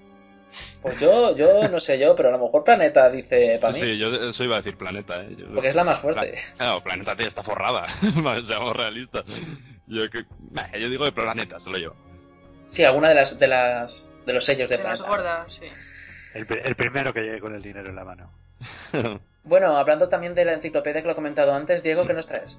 Sí, bueno, yo os traigo que se ha, se ha abierto por fin, ya después de una versión beta de usuarios exclusivos y de todo, ha abierto Pottermore, la, la web, la web interactiva de, de Harry Potter. Bueno, os cuento un poco por encima, la web lo que es es como una especie de portal interactivo de Harry Potter en el que tú te registras con tu cuenta y vas como viajando a través de los libros por unos por unas imágenes interactivas con muchísima información adicional, con comentarios de la autora y con cosas así, datos curiosos y, y bueno, una especie también de videojuego porque tienes que, que hacer pociones y cosas así. Y bueno, pues se ha abierto por fin porque estaba allí, estaba en versión beta y llevaba ya muchísimo tiempo en construcción, que estábamos ya todos tirándonos de los pelos porque aquello era, es que ya lleva muchísimo tiempo, no sé si estaría ya un año, un año y pico sí, sí, tirando a más, tirando a más. Y bueno, pues eso, por fin han abierto, ya se puede hacer la cuenta, el que mm, se puede hacer la cuenta ahí en Pottermore. Y también, bueno, pues tiene su tienda online que podéis, donde podéis comprar los libros electrónicos de, mm, de Harry Potter, los audiolibros de, de, Harry Potter, de la saga completa. Lo que pasa es que todavía están en inglés solo y en español. Aunque no tardan en salir, decían por ahí. Aún, yo creo que aún, que aún tardarán un poquillo. Y, y bueno, yo la verdad es que me hice una cuenta y lo estoy mirando y la verdad es que está súper completo, es una pasada la, lo bien que lo han hecho. Yo creo que ha merecido la espera porque es que es una, una pasada de cada... Tienes, hay una imagen de cada capítulo, de cada libro, o sea, está una imagen interactiva, lo que os digo, y vas coleccionando cosas, vas hablando con los usuarios, vas mirando toda la información, o sea, es una pedazo de enciclopedia exagerada sobre Harry Potter. Y bueno, a la vista está porque ha habido, o sea, las redes sociales eh, estaban revolucionadas con esto y ha habido se han creado muchísimas cuentas, varios trend topics de Pottermore y bueno, pues ahí, ahí está y la verdad es que merece la pena, yo os recomiendo que salgáis la cuenta. Sí, la describen como fusión de tienda, foro y aventura interactiva.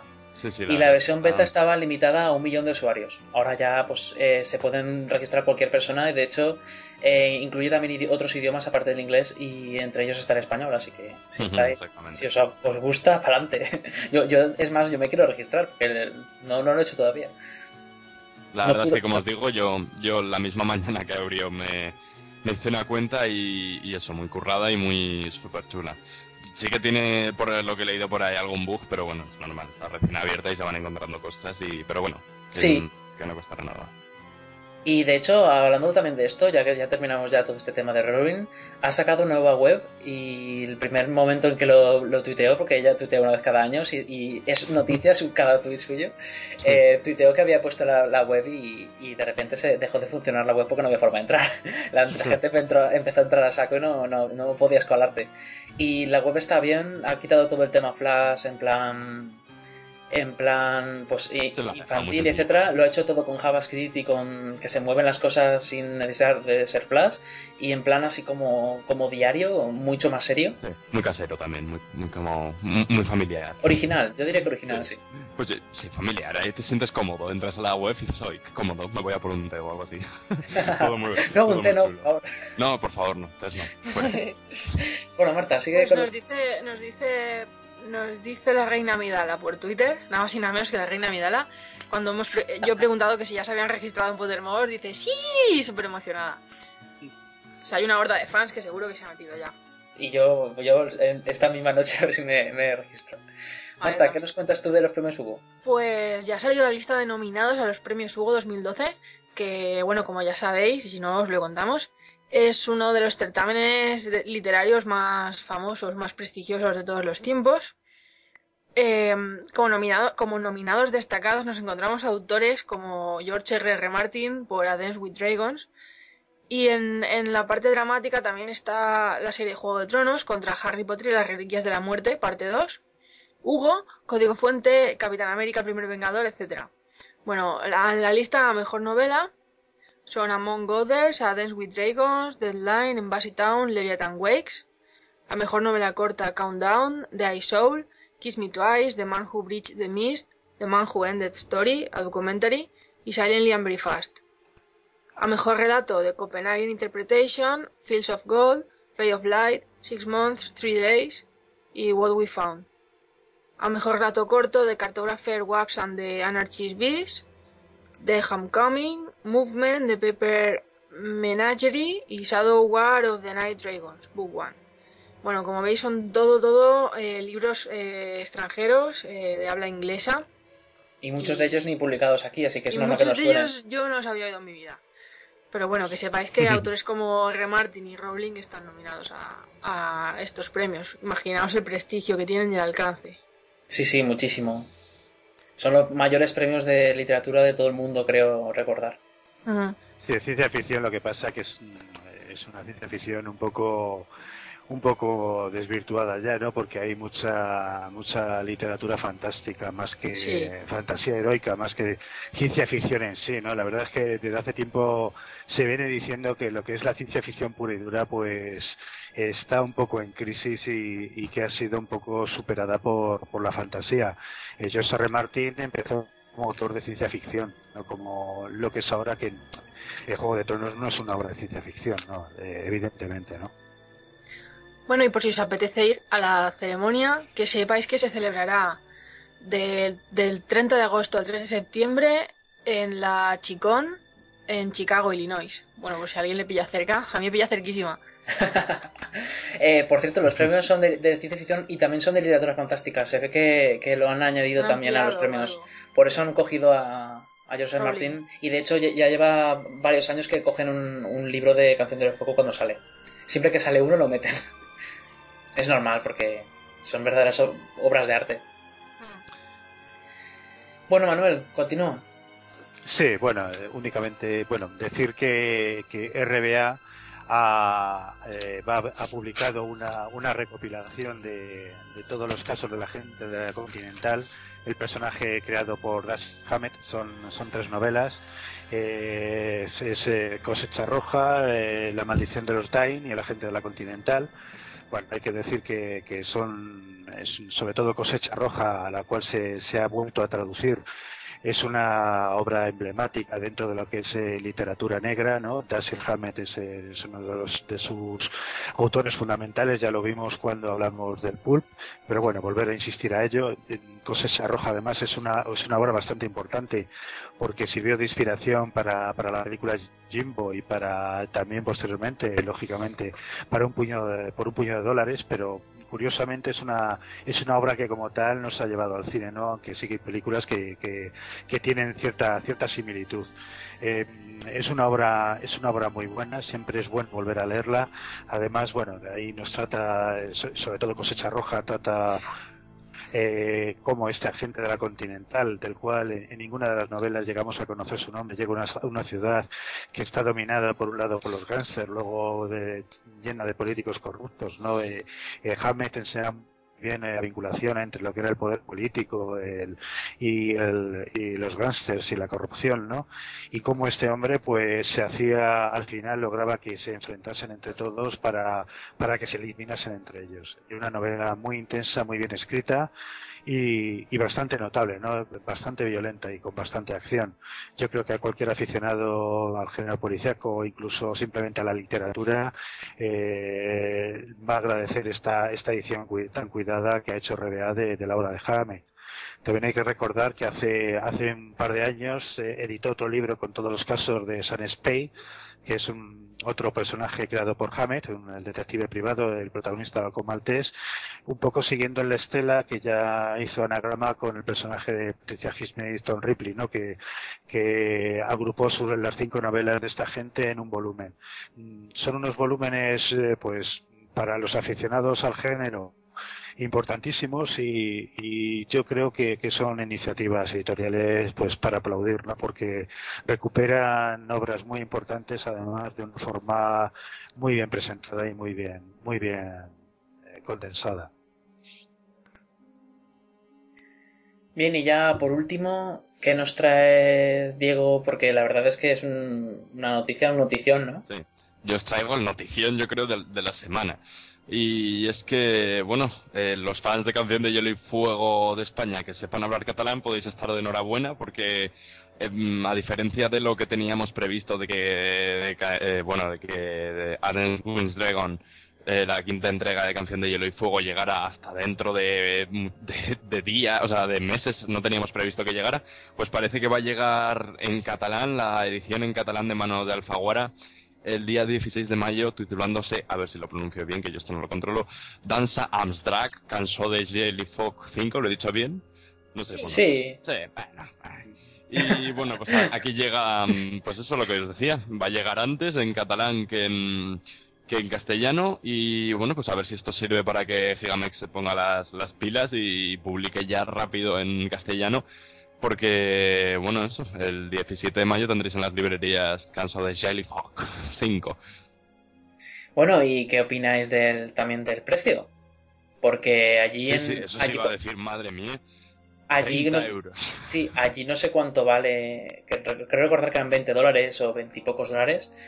Y aquí va a valer 30 euros. O sea, ¿qué pasa? ¿Nos tienen, ya te digo, como he dicho en otra, en otra, hace poco, ¿nos tienen por tontos o qué? O sea, ¿qué pasa? No, que aquí en España cobramos menos que nadie, pero tenemos que pagar por los libros más que nadie. Y luego se queja la gente, se quejan de que, de que, de que la gente piratea libros.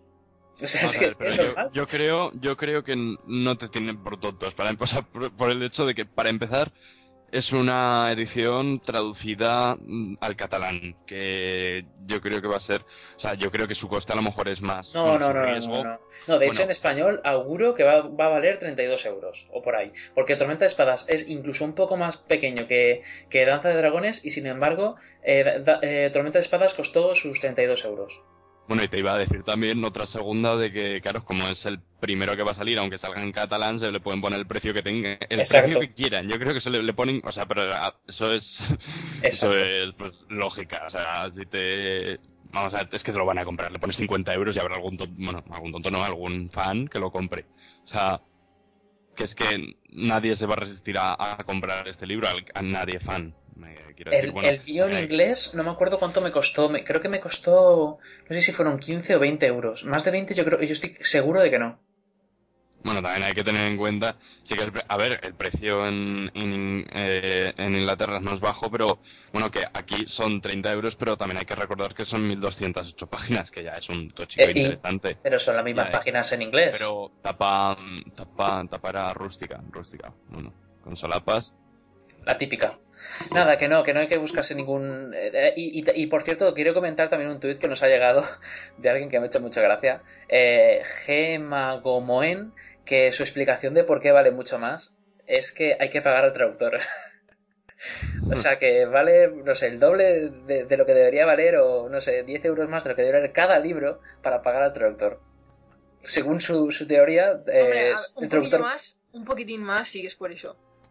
Sí, Pero un no poquillo todo- más. pero un no poquito doble. más, un poquito más, por favor. Si se lleva, si se lleva el, autor un 10%, que son a lo mejor 2 euros, el traductor que se llevará un 5% o un 3%, o sea, le pueden subir a lo mejor medio euro, un euro el precio, pero 10. No, en fin, que no, que, no me vais a convencer. en fin, bueno, pues nada, yo creo que con esto ya tenemos suficiente con, como sección de, de literatura. Y vamos a pasar a series.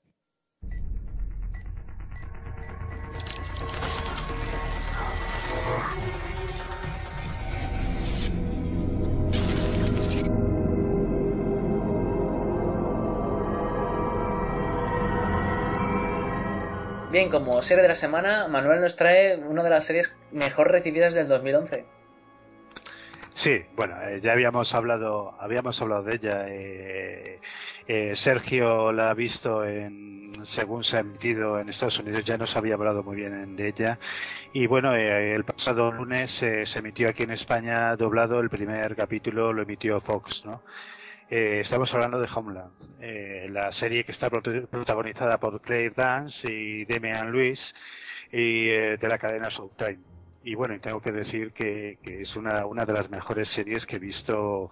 Está totalmente de acuerdo con lo, que, con lo que dijo Sergio y es una de las mejores series que he visto este año y en mucho tiempo.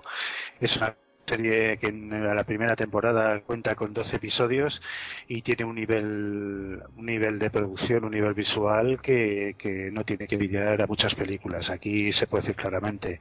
Es una es una película, es una serie además que que, consigue lo que no consiguen muchas películas. Un poco lo que, lo que yo puedo achacar a una película como Rec 3 es que deje muy poco a la imaginación, ¿no? No, tienes, no te tienes que imaginar nada, ¿no?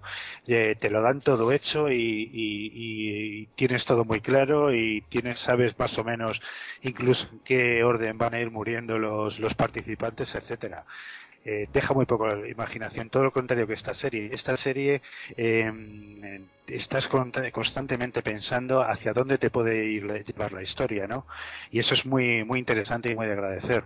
Eh, trata esta, esta serie trata sobre eh, la historia son dos personajes, si no enemigos y antagónicos, que es eh, Claire Dance, que es una agente de inteligencia, y Demian Lewis, que es un héroe de guerra, es un, es un militar que ha estado prisionero de Al Qaeda un, bastantes, un, bastantes años eh, y que luego posteriormente rescatado. Una vez que rescatado eh, a Claire Dance, bueno, a la, gente ya llegan noticias de que Al Qaeda ha infiltrado un, un agente en el ejército y que eh, va y que va a, provocar un, un, atentado en Estados Unidos. Eh, entonces, eh, ella, todo el mundo considera, eh, por un lado, todo el mundo quiere considerar a este hombre que ha rescatado un héroe, pero ella tiene sus dudas y empieza a investigarle, ¿no? Incluso saltándose lo que son los protocolos habituales. Eh, ya os digo que no es una historia de buenos y malos, vemos que los dos personajes tienen sus motivaciones, tienen sus debilidades, tienen sus ambigüedades, todo, muchas de las cosas que hacen se puede interpretar de varias maneras distintas y eso te hace que, sigas la serie con muchísimo interés. Yo desde luego la recomiendo totalmente. Yo creo que va a ser, eh, ahora vienen series de relumbrón como puede ser Juego de Tronos o eh, Mad Men. Eh, que tienen mucha mucho caché y que los fans lo, están esperando, pero yo no sé si van a, eh, por lo que he visto, si van a llegar a la, a, sinceramente, si van a llegar a la, calidad de Homeland, ¿no? que creo que es una, una gran serie. No sé si habéis oído hablar de ella, eh, pero vamos, imagino que sí. Sí, sí, por supuesto. programa. Y, en fin, ha, empezado a emitir la Fox doblada, que es cuando la voy a seguir. Al, eh, y, igual que imagino que la mayoría de, de, los frikis acomodaticios como yo que, que buscan en la televisión ver la televisión doblada para que sea más cómoda, pero creo que es un buen momento para, para recuperarlo. Bueno, pues ya sabéis, eh, ahí tenéis otra serie más que de hecho es de las mejores que ha tenido mejores críticas de 2011. La, la verdad es que la crítica la alabó mucho. Sí, es una adaptación de una, de una serie israelí. Y bueno, se está hablando mucho de la televisión israelí, se están como la serie en tratamiento, ¿no? Se están haciendo versiones americanas de ella y se dice que es una, una, una buena cantera de series y de ideas, ¿no? Para televisión. En todo caso, por lo visto en Homeland, totalmente de acuerdo. Bueno, pues si os parece bien, vamos a hablar de, lo que hemos visto estas semanas. Y como no podía ser de otra manera, lo primero que tenemos que hablar, la verdad es que este, este título, el título de este podcast deberíamos llamarlo Canción de los Fuego, porque hacemos más que hablar de Juego de Tronos y de Canción del Fuego.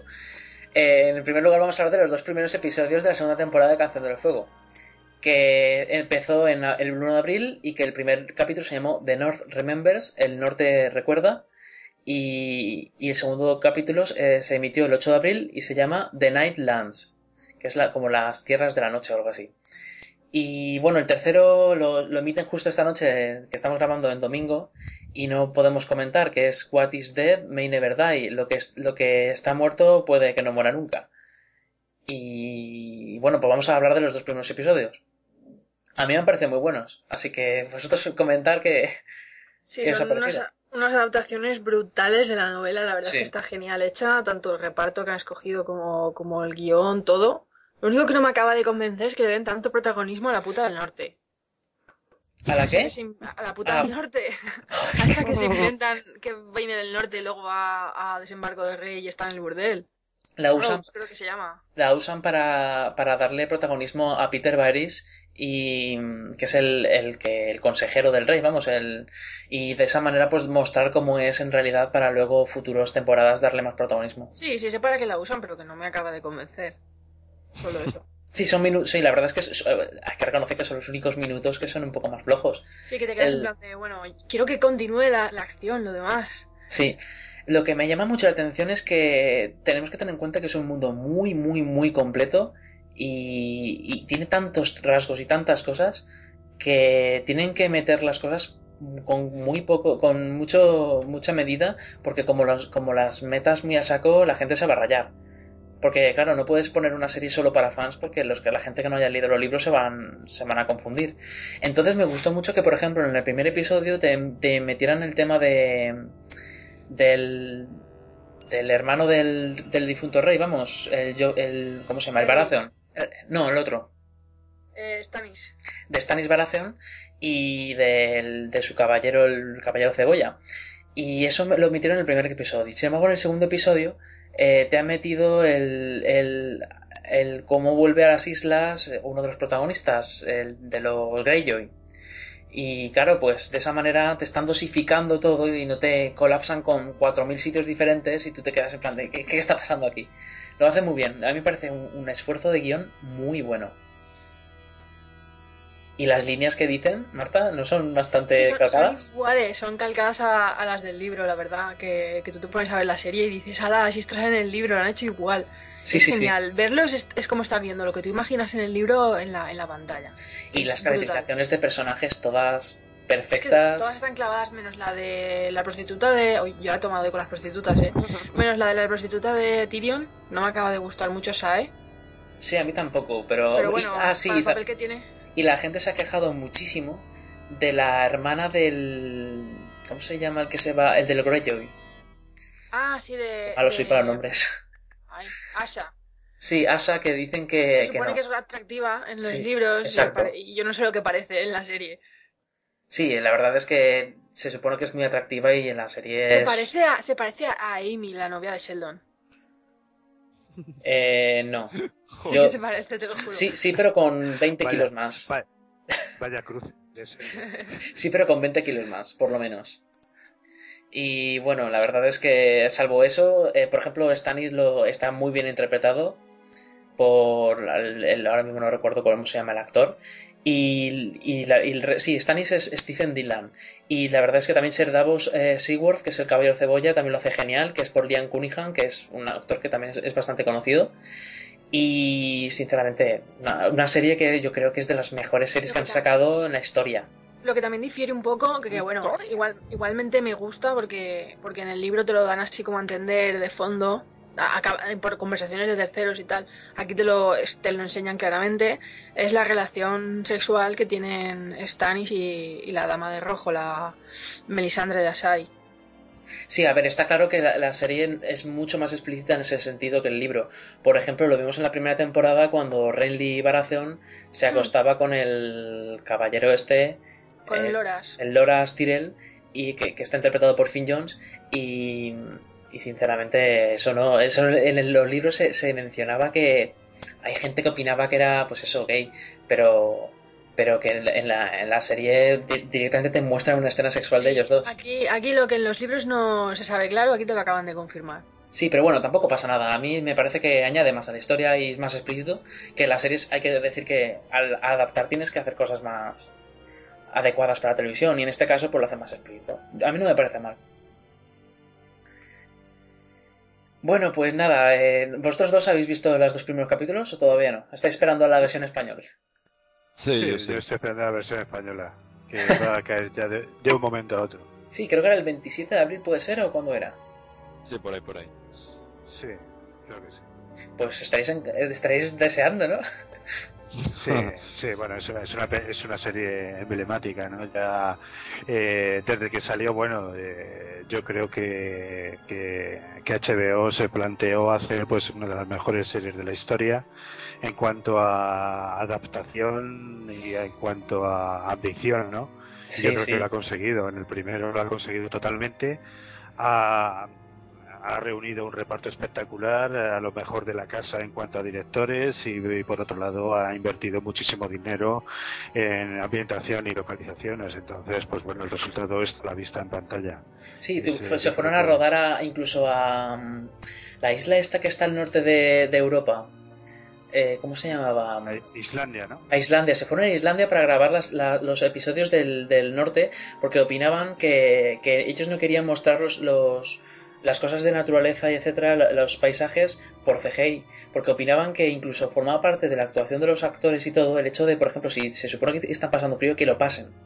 Hmm. Y de verdad que lo pasan, ¿eh? O sea, se van a Islandia, se van a, a desiertos, se van a, donde sea a, grabar y sufren como condenados y muchas veces están con frío que flipas. Hablando de, hablando de escenarios, el escenario que está brutal es Pike. Sí, lo hacen genial, ¿eh? Con las... Con las los colgantes. Los descolgantes, por favor. Qué bien, lo han, hecho genial, genial.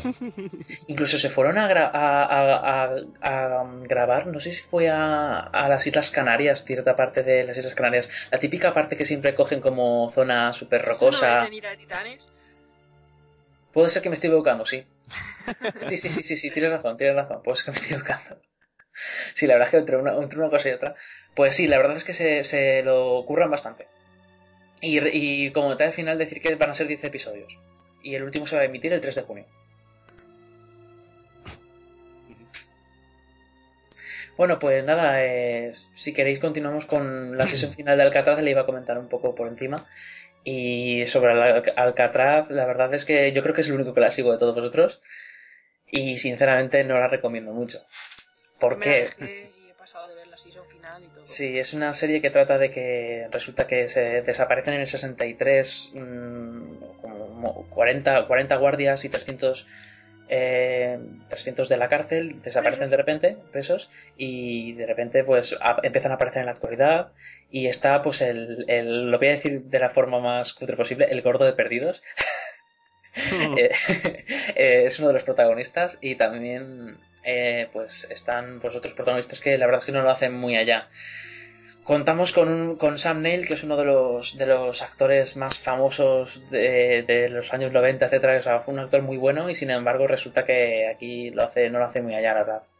Y son, fueron 13 episodios y os voy a decir unos datos. Los, primeros dos los dos primeros fueron un episodio doble que tuvo 10,05 millones de espectadores, debido a que lo vendían como la nueva Perdidos. Y el 12-13, que fue también episodio doble, tuvo 4,78 millones de espectadores. O sea, de 10 a menos de 5.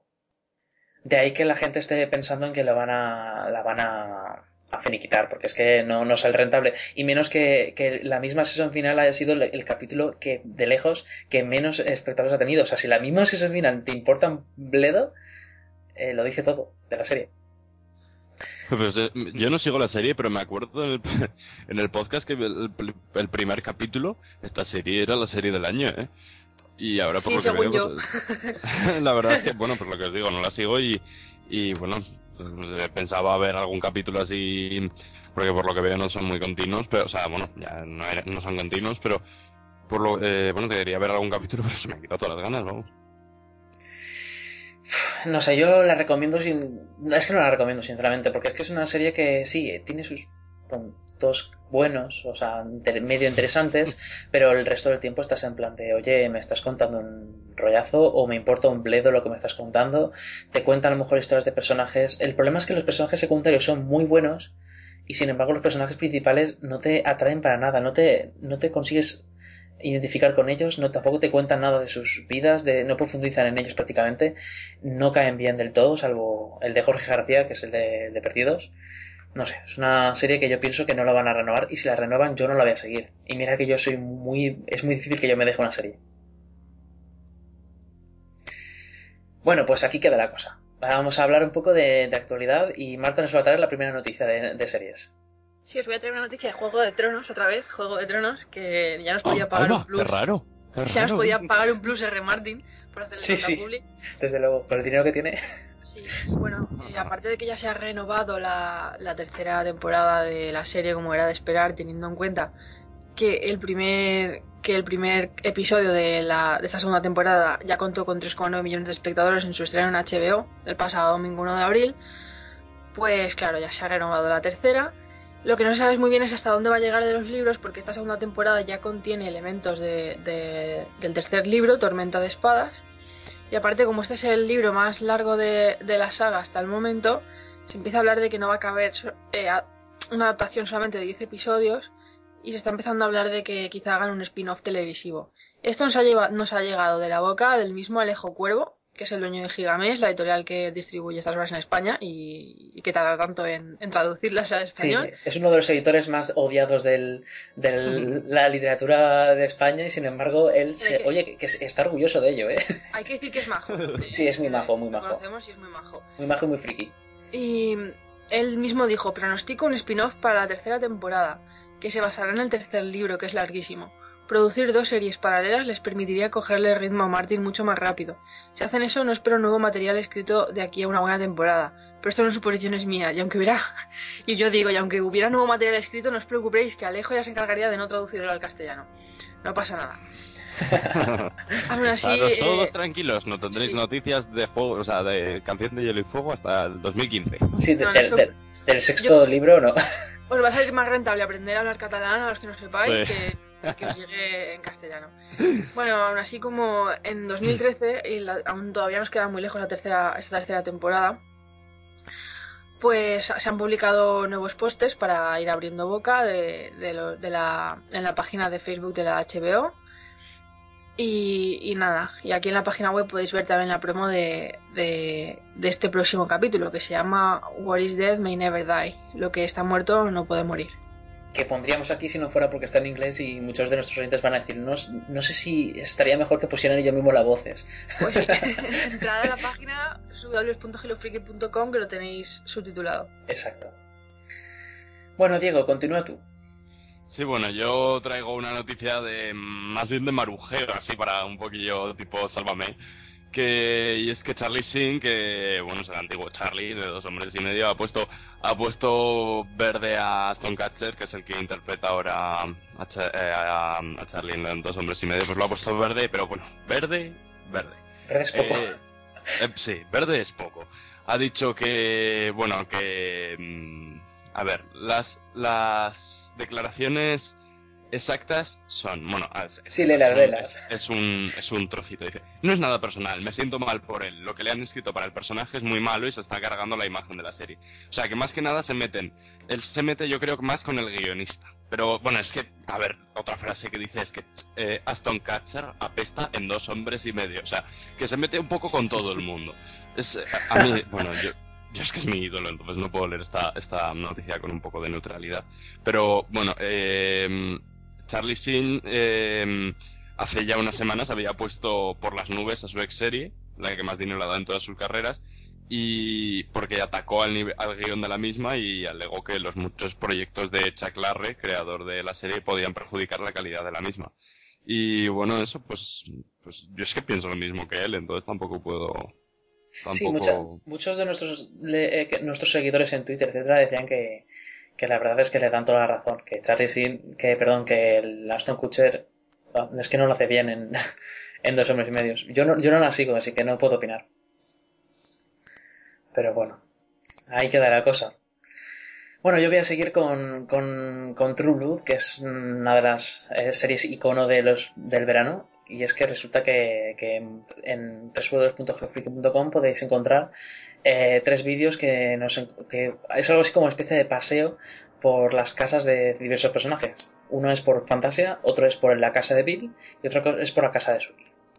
Y aparte también nos traemos una especie de promo de la quinta temporada donde se, se bastante cortito, donde se salen pues una serie de imágenes que, que sorprende bastante y parece que va a haber bastante acción y bastante sangre. Esperemos. Eh, esta temporada se va a estrenar el 10 de junio, contará con 12 episodios y el, el, que, el, lo va a llevar adelante es Alan Ball. Y en Canal Plus parece ser que se va a retrasar un poco y no sé si es que se va a estrenar en agosto, pero no, todavía no está confirmada el, estreno de Canal Plus. El que estoy hablando de 10 de junio es el, de, del HBO que es en Estados Unidos. Y bueno, ya por último, Manuel, ¿qué nos traes? Sí, bueno, una, una noticia, una noticia graciosa, ¿no? Sí. Eh, sí, bueno, y es que en el, en el, en el cartel promocional de, de Clean List, ¿no? que es la, la nueva serie de, de Jennifer Louise Hewitt, ¿no? la protagonista de Entre Fantasmas, y en la que interpreta a una, a una madre soltera ¿no? que se inicia en el mundo de la prostitución, eh, pues bueno, ha sido víctima del fotos pero a la inversa, ¿no? Y es que le han reducido el tamaño de, de sus pechos pues para, para que sea como un poco menos sugerente, ¿no? Entonces, bueno, es un caso curioso porque es la utilización del Photoshop, pero, pero al revés. En lugar de haberle, de aumentarle, pues, pues digamos las curvas, pues se las han reducido. Sí, la verdad es que es curioso, ¿no? Porque normalmente es justo al revés. Sí, sí. Yo, es... También lo mismo es una es, es otra estrategia no no la estrategia para, para llamar la atención no que va, que va. Es justo lo contrario, para, para, porque seguramente no les dejaban a lo mejor meter esa, esa imagen promocional en pósters o en, o en vallas publicitarias. Y entonces han dicho, oye, que no, que eso no, eso está enseñando demasiado carne. A mí me hace gracia porque, por ejemplo, me recuerdo que a Emma Watson en su momento también le, le aumentaron los pechos, no le, le, disminuyeron, le hicieron normal, aumentárselos para que no sé si fue la cuarta película, la quinta, en un póster. Y eso también tuvo bastante, bastante polémica. Pero en este caso es que es disminuirlos, por favor. en fin. Bueno, creo, recordar, creo recordar que ya se había quejado o algo así de, esto que le, que le, habían hecho, que decía que ya era, ya era tal cual era y que no le gustaba que le cambiaran o algo así. Creo recordar, ¿eh? que es que estoy buscando pero no lo encuentro por ningún lado. Bueno, no pasa nada. Bueno, pues nada, vamos a pasar al debate de la semana y es, es lo último del podcast antes de los mensajes y en esta ocasión el tema ha sido el siguiente. ¿Ha traicionado George Lucas a sus fans? Y con esto estamos hablando de retoques de películas, de la segunda trilogía, de Jar Jar Binks, de los mini-cloneanos. Y bueno, si quieres lo presentas tú, Manuel.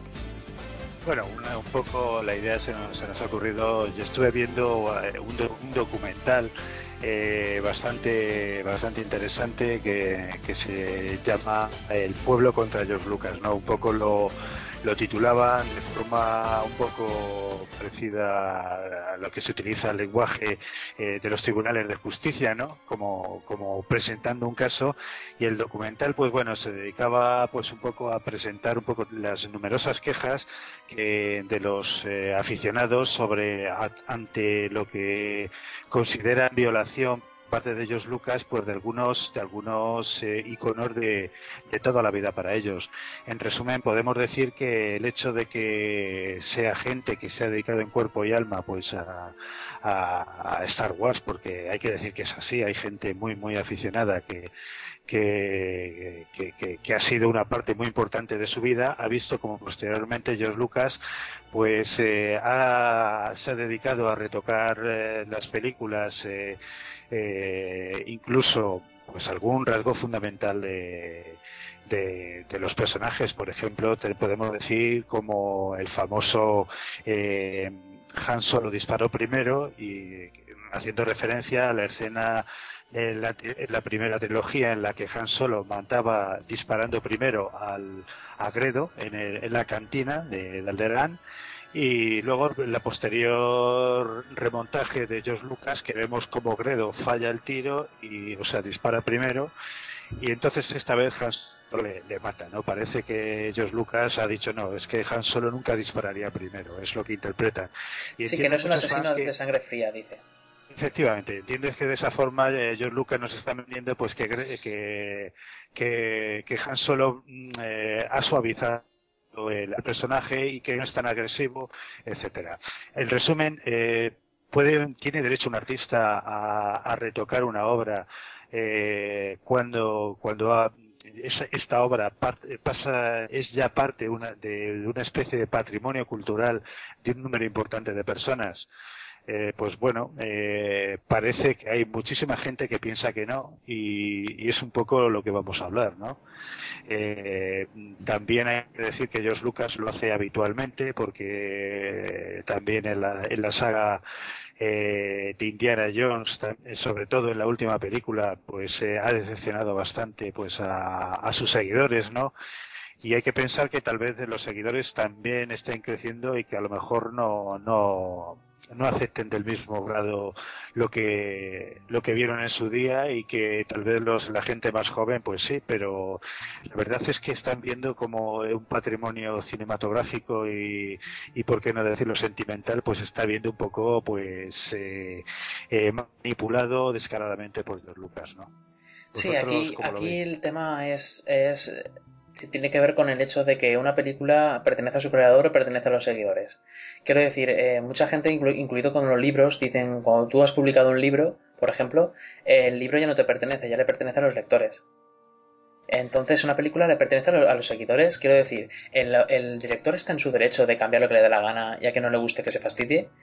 Y a eso voy a añadir unas palabras de, de, George Lucas para que lo entendáis su punto de vista para continuar con este debate. Y es que dice lo siguiente: La controversia en torno a quién disparó primero, si Grido Han Solo, en el episodio cuarto, lo que hice fue tratar de limpiar la confusión. Pero es evidente que molesta a las personas porque creían que Solo parecía ser un asesino a sangre fría, pero en realidad no lo es. El problema es que se había hecho en menos planos y se presta la confusión acerca de quién lo hizo, qué a quién. Eh, lo que hice fue ampliar la escena y tal, y, y mostrar, dejar claro que Grido fue el que disparó primero.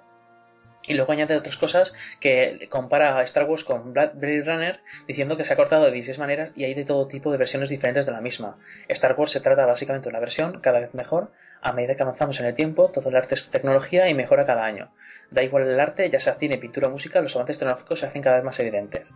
El problema es que cuando yo hago el más mínimo cambio, todo el mundo piensa que es el fin del mundo. Mi trabajo es tratar de hacer la mejor película posible y los cambios no son inusuales hay que decir, hay que decir que, que lo que dice eh, está muy bien que se justifique y se defienda, pero no es así en el sentido de que se ve claramente en la, versión antigua que Han Solo dispara primero, no es una cuestión de primeros planos, sino se ve claramente, sino que se ve claramente que dispara primero y ahora que ha quedado bastante chapucero porque Grido para ser eh, un, un cazador de recompensas dispara sobre Han Solo a quemarropa y vemos en, en, la, en, la, nueva versión como disparando, disparándole a quemarropa falla, da en la es más o menos a medio metro.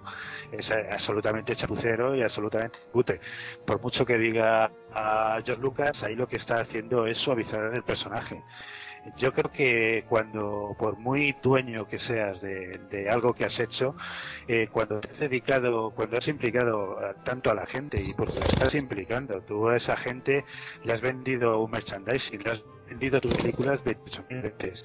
Tú sabes muy bien que esas películas no es lo mismo que Blade Runner. Blade Runner no tiene para nada una, importancia cultural ni, ni, una a nivel de, de, seguidores ni una importancia social como la tiene como la tiene eh, Star Wars porque tú también has promocionado pues que se creen esas comunidades de seguidores aunque muchas hayas hayas seguido eh, las hayan creado espontáneamente pero tú las has facilitado su existencia. No puedes ahora eh, negar que, que, el hecho de que cambies sobre todo cosas fundamentales de, de, de tus personajes no les vaya a afectar yo creo que en este caso no, no sería, no es lícito que, lo cambie. Igual que si hoy día reviviese Leonardo da Vinci y fuese a tocar, a retocar la Yoconda, no creo que le dejasen hacerlo, no sé. Yo es como lo veo, por muy dueño legal que seas de las cosas. A ver, yo, yo, sí, bueno, sí, digo, cuenta. No, bueno, a ver, yo, yo es que todo esto lo veo bastante surrealista. Ya lo decía antes cuando proponíamos el debate.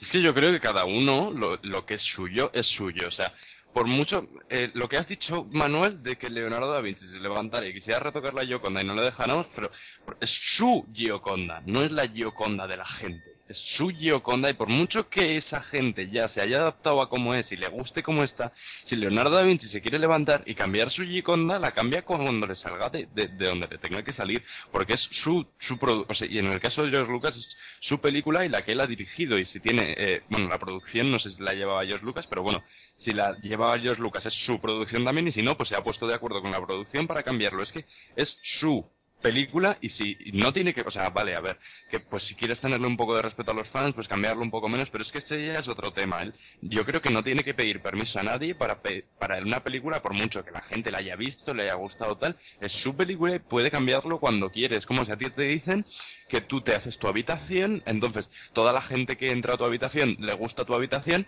y entonces ahora ya no te puedes cambiar toda la habitación porque le gusta a la gente que ha entrado. Yo lo veo así, entonces mm, yo creo que es que no. O sea, Vamos a ver. tiene todo una el cosa, derecho a una cosa, una cosa es el derecho legal que lo tiene y si no, no lo haría o no dejarían hacerlo. Y está claro que lo tiene porque lo hace. Eh, pero el título del debate es si ha traicionado a sus fans. ¿eh? Pero creo que efectivamente los ha traicionado, sí, traicionado porque les ha, les vendió una cosa y ahora les está dando otra y la está cambiando. Y, sobre todo porque está cambiando cosas que, que los fans mismos opinan que no, no, son necesarias. Quiero decir que, bueno, vamos a decir algunos de los cambios que ha hecho. Eh, aparte del, del, tema de que Hans disparó primero, también eh, añadió, eh, por ejemplo, el, la escena en la que R2 se R2D2 se, se esconde de los de los que le, atacan y Obi-Wan Kenobi aparece, eh, también la, cambiaron, hicieron que R2D2 se volviera como un poco más cobarde y se, se metiera en un sitio más grande, en un cobijo más grande. Y por otra parte creo que también añadieron a Kenobi como una especie de grito, así raro. Y luego en C3, a C3PO le, le hicieron, le cambiaron también eh, cosas y le quitaron, por ejemplo, la escena en la que aparece poniéndose al volante del speeder de Luke Skywalker, que es una de las escenas más, más divertidas de C3PO. Más cambios que hicieron, por ejemplo, fue que cambiaron, eh, mejoraron el hecho de algunas naves espaciales, como por ejemplo una que aparece en. Bueno, a mí no recuerdo dónde aparecía. Eh, bueno, también cambiaron, por ejemplo, también el Palacio de Jabba el Hood, lo mejoraron según dicen, que cambiaron, aumentaron mucho el tamaño de las puertas y cosas así. Y lo más polémico, una de las cosas más explicadas de todas, es que pusieron un grito de a Darth Vader cuando empuja al emperador en la última película diciendo no y eso fue yo lo, he escuchado es muy lamentable ah y, y, lo, y la única cosa buena que la gente o no que la gente opina que es buena que ha hecho es transformar a Yoda a a, bueno, pues a, en 3D del muñecajo que tenía antes y, sale mejor caracterizado y, le permite tener una expresividad mejor. Porque un muñecajo no puede hacer tanta expresividad. Hay que, hay que también destacar otro otra contradicción en George Lucas, y es que cuando en los años 80 eh, Turner eh, empezó a colorear películas clásicas, eh, George Lucas se opuso a ello e incluso testificó pues en el Congreso de Estados Unidos diciendo que, que una obra de arte pues no, no debería ser manipulada, ¿no? luego posteriormente él se dedicó a hacer, a hacer eso eso es lo que yo creo que, en este caso eh, George Lucas eh, sí que eh, por un por un espíritu perfeccionista que a veces eh, no reconoce la imperfección como algo que es sustancial al ser humano y a toda obra por, por ese aire perfeccionista enfermizo, está constantemente retocando cosas que nadie ha echado de menos y que a nadie le importan eh, un pito. Y yo creo que se está equivocando bastante, ¿no? Cambió de color los sobres de láser porque decían que, que quedaba un poco cutre, le pusieron de rojo, de verde, etcétera. Eh, y también otro, otro cosa que cambiaron también fue, y lo más crítico de todo, y lo que ya no me puede rebatir Diego, y es que pusieron al, al actor de Hayden Christensen de la segunda tercera película de la nueva trilogía, lo pusieron en el traje del, anterior, del viejo, y hicieron parecer como que él parecía, bueno, eh, lo que quiero decir que salió como fantasma, al final. ¿Qué pasa? Que en vez de salir el, el, el, el, otro actor, que creo que era, eh, ¿cómo se llamaba? Lo tenía por aquí Sí, es un actor desconocido, claro, al final salían en, plan fantasma todos los protagonistas de la primera trilogía, que habían muerto la mayoría, Sebastian Shaw, Entonces, el, el nombre. entonces le, pusier- le pusieron, en fin. Sí. sí, es uno de los muchos de los muchos ejemplos. También hay que decir que se achaca a George Lucas que el que le convenciese a Spielberg de que la nueva versión, o sea, la nueva el lanzamiento de ET para los cines, pues le convenció para que la retocase digitalmente y, y, y sustituyese, por ejemplo, al final, cuando van a detener a Elliot los policías, eh, borrase digitalmente las armas a los policías. Sí, Spielberg lo hizo. Por favor. Y luego Spielberg ha salido diciendo que se arrepentía de ese tipo de cambios eh, porque también parece que había considerado a la gente que, que no era, era tonta, que no era lo suficientemente adulta, pues para aceptar esa idea. Eh, yo creo que Spielberg es bastante más, está más con los pies sobre la tierra que Lucas, que yo creo que vive en su, en su pequeño mundo aislado y sabe que ese tipo de cosas pues no le, no le llevan a ninguna parte y, y realmente no aportan nada, porque uno de los valores que tiene Star Wars no son muy, no son no, no solamente lo, lo que son las películas, sino el fenómeno que ha generado y el fenómeno que ha generado no son ni más ni menos que los fans. Diego, ¿qué En opinas?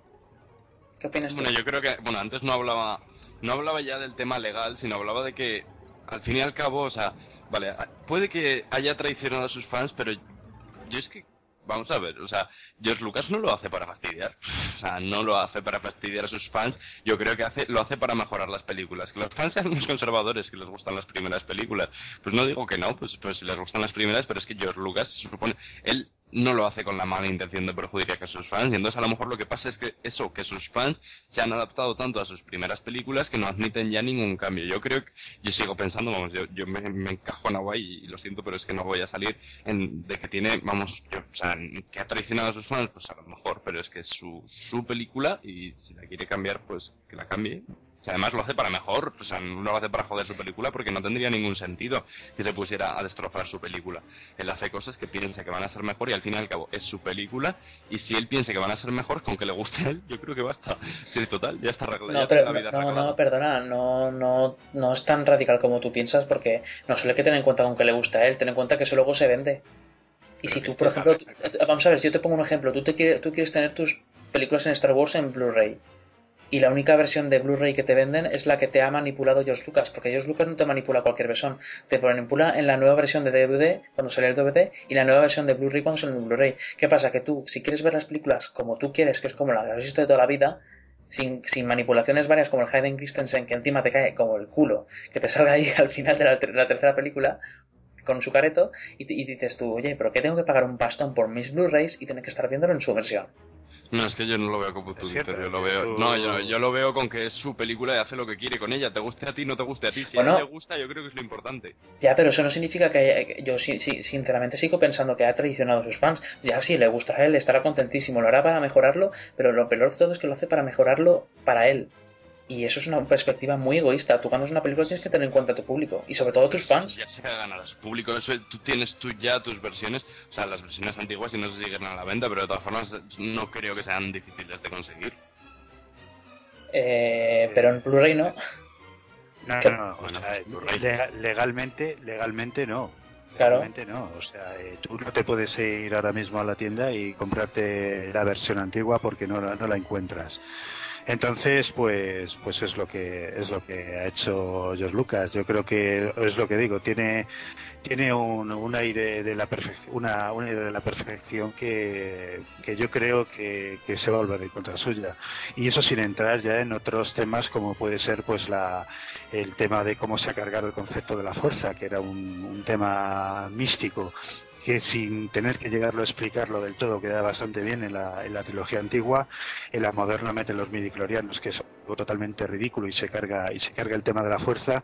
En fin, yo creo que, que es triste también cómo eh, traiciona su propia idea y cómo eh, por intentar mejorarlo de una forma tan, tan poco inteligente creo yo se está un poco abierto esos agujeros tan importantes en su en su propia producción.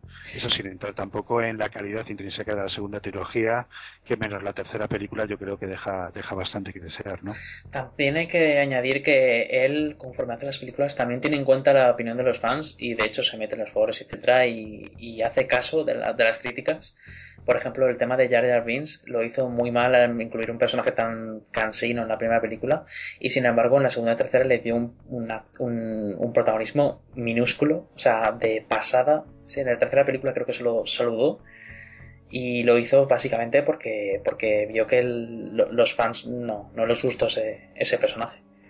No, está claro, fue Jar Jar Binks es uno de los, de los grandes problemas que tiene en la, en la trilogía moderna y, y, ese y otro ese pues la falta de carisma que tienen en general todos los personajes, cosa que no pasa con los personajes de la, película antigua, ¿no? En esta, en esta se metió tan a fondo en en el carácter militar de, de y o, o, de tipo monje, tipo militar, siempre están, son personajes que están metidos dentro de alguna organización cumpliendo una función y eso le da a la serie una frialdad que no tenían los antiguos personajes, ¿no? Que eran más cálidos, eran, eh, lo que había entre ellos era amistad, ¿no? Era, eh, transmitía un aire mucho más, mucho, mucho más cálido de aventura que no el de simple funcionarios eh, cumpliendo una misión que tienen en, esta trilogía moderna, que creo que es lo que la hace más antipática y sobre todo mucho menos carismática, ¿no? Y bueno, y esa falta de sentido del humor que es bastante, bastante notable, sobre todo con el tema de Jar Jar. Ya, bueno, pero este, como no es el tema que nos ocupa, entonces el tema de, George Lucas, que ha traicionado a sus fans, como conclusión, eh, ¿qué opina cada uno? Solamente el tema de que se ha traicionado a sus fans. Yo creo que después de comercializar una, un producto, una versión, después de sacar tanto, tanto merchandising alrededor suyo, después de, de todo lo que se ha lucrado con él y, de, y de, cómo se ha además preocupado de, de, hacerlo, yo creo que debería tener una responsabilidad hacia la integridad de su producto y esa responsabilidad es, es mantener el producto que has vendido. Yo creo que sí que lo ha traicionado además claramente. Diego? Eh, bueno, puede que a ver, visto desde el punto de vista de que ha traicionado a sus fans, bueno, pues habrá algunos que se sientan traicionados, otros que no se sientan traicionados. Y bueno, visto desde el otro punto de vista, pues claramente, o sea, veo que, bueno, lo que os comentaba, que puede hacer con sus películas lo que quiera al fin y al cabo. Y que bueno, que puede que sí que haya traicionado a sus fans, que sí, que, que ya no tendrá en la, película antigua, que la que gustaba, pero bueno, eh, como dicen en mi pueblo, pues y agua, ¿no? Exacto. Sí, yo imagino que, Diego tiene más razón de lo que parece, aunque nos duela. Y es que George Lucas tiene derecho a hacer lo que le dé la gana. Y sí, puede ser que esté traicionando a sus fans dándole lo que sabe que no quieren, simplemente porque es lo que él quiere. Pero bueno, a mí me parece mal, pero es lo que hay. Yo sí que pienso que está traicionando a sus fans, sobre todo con los, con los cambios que no son a mejor, sino que son claramente por, por tocar las narices y por sacar cosas nuevas en una nueva, en una nueva versión y que a veces los más fans se lo compran por simple coleccionismo. Y para acabar, voy a acabar con, el resultado de todo esto. Y es que George Lucas se ha cabreado con los fans, los ha tildado de que están equivocados en todo lo que plantean, que él lo hace porque le da la gana y porque piensa que es lo mejor y que está cansado de tener que estar aquí, eh, que cada cambio que haga sea lo peor del mundo y que va a dejar de hacer blockbusters. Va a hacer películas de bajo presupuesto y eso va a ser después de sacar su película esta nueva, ¿cómo se llama, Manuel? Restyle. Exacto, que por cierto dice que es lo más parecido a una nueva, a una nueva película de Star Wars que vamos a ver. Nada menos que Red la verdad. Bueno, no sé, hay que dar a está Siempre está con la misma martingala, lo que tenía que dejar de hacer son esos cambios tan lamentables que hace en sus películas. Sí, de hecho Red Tides ha tenido que financiarse él mismo porque, porque las, las compañías pasan de él. Porque ven que, que, los argumentos que hace no... los guiones que hace y las cosas que piensa hacer no, no llaman ha tenido problemas de distribución, que se produzcan las películas, sobre todo en Star Wars, porque tiene claro que, que, lo va a amortizar y si lo financia él va a ganar muchísimo más dinero porque no va a tener que pagar intereses a nadie. Y yo imagino que esta de Restyle, pues bueno, sea un éxito no lo sea, le va a dar igual porque tiene una, una fortuna inmensa. Sí, va a ser la primera de una trilogía y, y estaremos al tanto si, si de verdad llega a hacerla porque si no sale rentable no sale rentable. En fin, bueno, pues aquí acaba el debate. Yo creo que ha sido interesante hablar pues de este tema. Vamos a pasar a, los mensajes.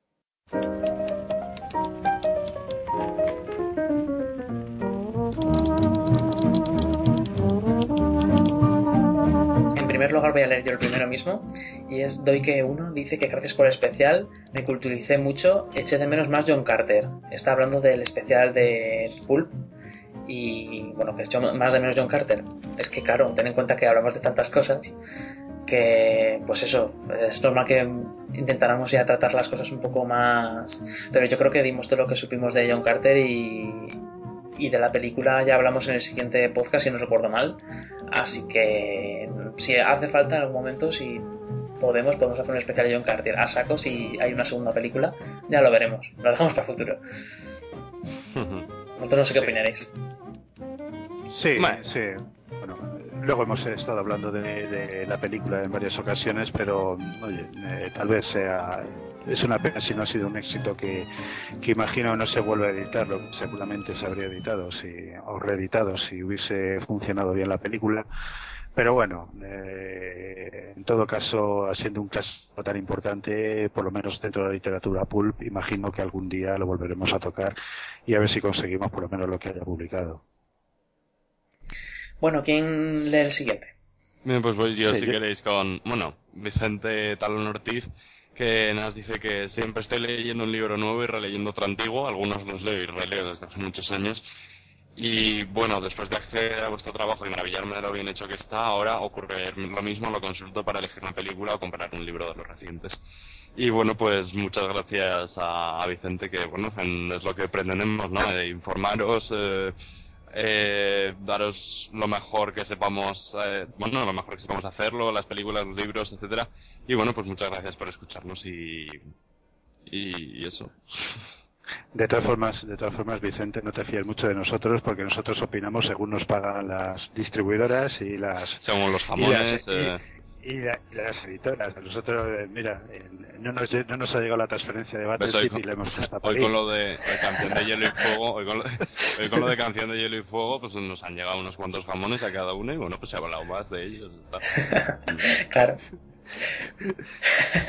no sé, aún se lo creerán ni todo. Pues, eh, bueno, eh, Manuel, sí, el siguiente. Sí, estas de las mías, vamos. Andrea Conde Pérez, eh, queda claro que no se puede valorar la participación actual en el cine si partimos de la idea de la que la voz no es la correspondiente. De esta manera, los españoles hacemos juicios de valor basándonos únicamente en la capacidad de, eh, locutiva del doblador. A pesar de que el doblaje español es de los mejores, no es la voz de los actores realmente. Por lo tanto, hay gente que no sabe cómo actúan ciertos maravillosos actores extranjeros. Pues sí, tienes toda la razón del mundo, pero yo creo, sigo, sigo opinando de que, de que el doblaje está muy bien según para qué, según para qué cosas y sobre todo en lo que son las series. Si la quieres eh, disfrutar de una forma relajada, está claro que la voz de, estoy de acuerdo que la voz del actor es fundamental para disfrutar de, de, su interpretación o de una parte de su interpretación, pero, pero también hay muchas mm, cosas que creo que se te escapan si no estás, si estás eh, leyendo, ¿no? Y es únicamente lo que, lo que, lo que pretendía defendiendo la postura del doblaje. Aparte que el doblaje simplemente pues es un, un elemento de comodidad para el espectador. Sí, y también tener en cuenta que hay voces de doblaje que mejoran las del original. Ya estuvimos comentando en el debate este que, al que nos ha contestado Andrea que, que hay doblajes, por ejemplo, el de Julia Roberts o el de. El de. ¿Cuál era también? El de Arnold Schwarzenegger. Arnold Schwarzenegger, el de Bruce Willis o Clint Eastwood, que mejoran bastante porque sus, las voces que les ponemos nosotros son las que son las que pareciera que tendrían ellos. O sea, no sé si me entendéis. Clint Eastwood parece que tiene una voz súper grave y sin embargo tiene una voz pues mucho más, mucho menos grave, por decirlo de alguna manera. Bueno, yo acabo yo con Ángel Calimero diciendo que yo Juego de Tronos lo veo en versión original subtitulada. A mí no me desagrada ver versión original subtitulada. De hecho, en Holanda las pelis de la tele son con subtítulos y así que un saludo.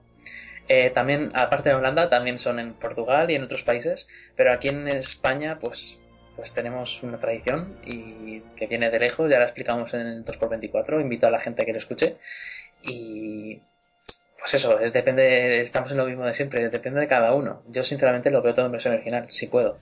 Y de hecho me revienta que para poder ver una, una película subtitulada en el, en el cine tenga que ir al peor cine de Valencia. Yo también, eh, yo recuerdo una serie que, que, me gustaba bastante, por lo menos la primera temporada, que se, se, se llama Último Aviso, ¿no? Que es una serie única, simplemente de entretenimiento, pero creo que es, que es interesante y está muy bien llevada. Eh, vi la primera temporada doblada y cuando empecé eh, la segunda no quería esperar y empecé a verla subtitulada y me pegó un bajón importante me di cuenta de que, de que te rompía todo el ritmo, tener que estar leyendo y además para una serie de este estilo eh, quedaba mucho mejor el doblaje que, que lo que era la, la, versión original. Yo creo le, le, le cortaba gran parte del encanto, ¿no? En fin, ese es un poco eh, también entiendo que es una serie que no eh, tiene las ambiciones artísticas de Juego de Tronos, ¿no? que es una serie más bien de, entretenimiento y ahí con muchos giros de, humor y, diálogo muy rápido, pues eh, leyéndolo se te hace mucho más incómodo. Sí, de, de hecho, hablando de, de doblaje y estas cosas, Ramón Rey, que es un podcaster de, de la podcast de esta peli ya la he visto, eh, comentó por Twitter que me gustó una, su, su frase y es que dijo que eh, en la 1 una peli de Natalie Portman, ah no, de Jennifer Garner, es que con el doblaje no se distinguen. O sea que el doblaje también tiene sus peros y es que muchas veces el doblaje es que es prácticamente igual de, un, de una actriz a otra o de un actor a otro y es que es que tú estás escuchando las mismas voces siempre. son los, son los, los que son precisamente los dobladores que son mejores, claro pero al mismo tiempo, joder, cambia un poco la voz. Que la verdad es que tienes razón en que Natalie Portman y Jennifer Garner tienen voces partidas. Sí. En fin, pues nada, yo creo que hemos ofrecido muchísima información, muchísima, y, y espero que os haya sido de utilidad y, y, y que ha sido interesante os emplazamos a que dentro de una semana escuchéis el podcast de, los Juegos del Hambre. Va a ser muy interesante. El, último que publicamos fue hace, unos días solo, que fue de documentaris, muy completo, en serio, muy completo. Venga, por esos mil oyentes, por esos mil oyentes. Sí, sí, sí, que está, seguimos a la espera. Y, y también tenemos por ahí otro especial de Clint Eastwood, uno de los Oscars, uno de la trilogía Millennium, uno de Pulp. Vamos, que tenéis muchísimo por escuchar si no lo habéis escuchado ya, así que, pues eso. Eh, para contactar con nosotros en podcast.com www.hellofreaky.com aquí podéis comentar en Facebook, Twitter, Google Plus, donde queráis. Nosotros pues apuntamos lo que nos digáis y os lo contestamos en el próximo programa.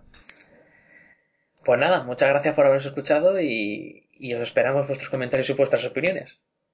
Lo dicho, un saludo para todos. Venga, un saludo. muchas gracias por escuchar. Hasta luego.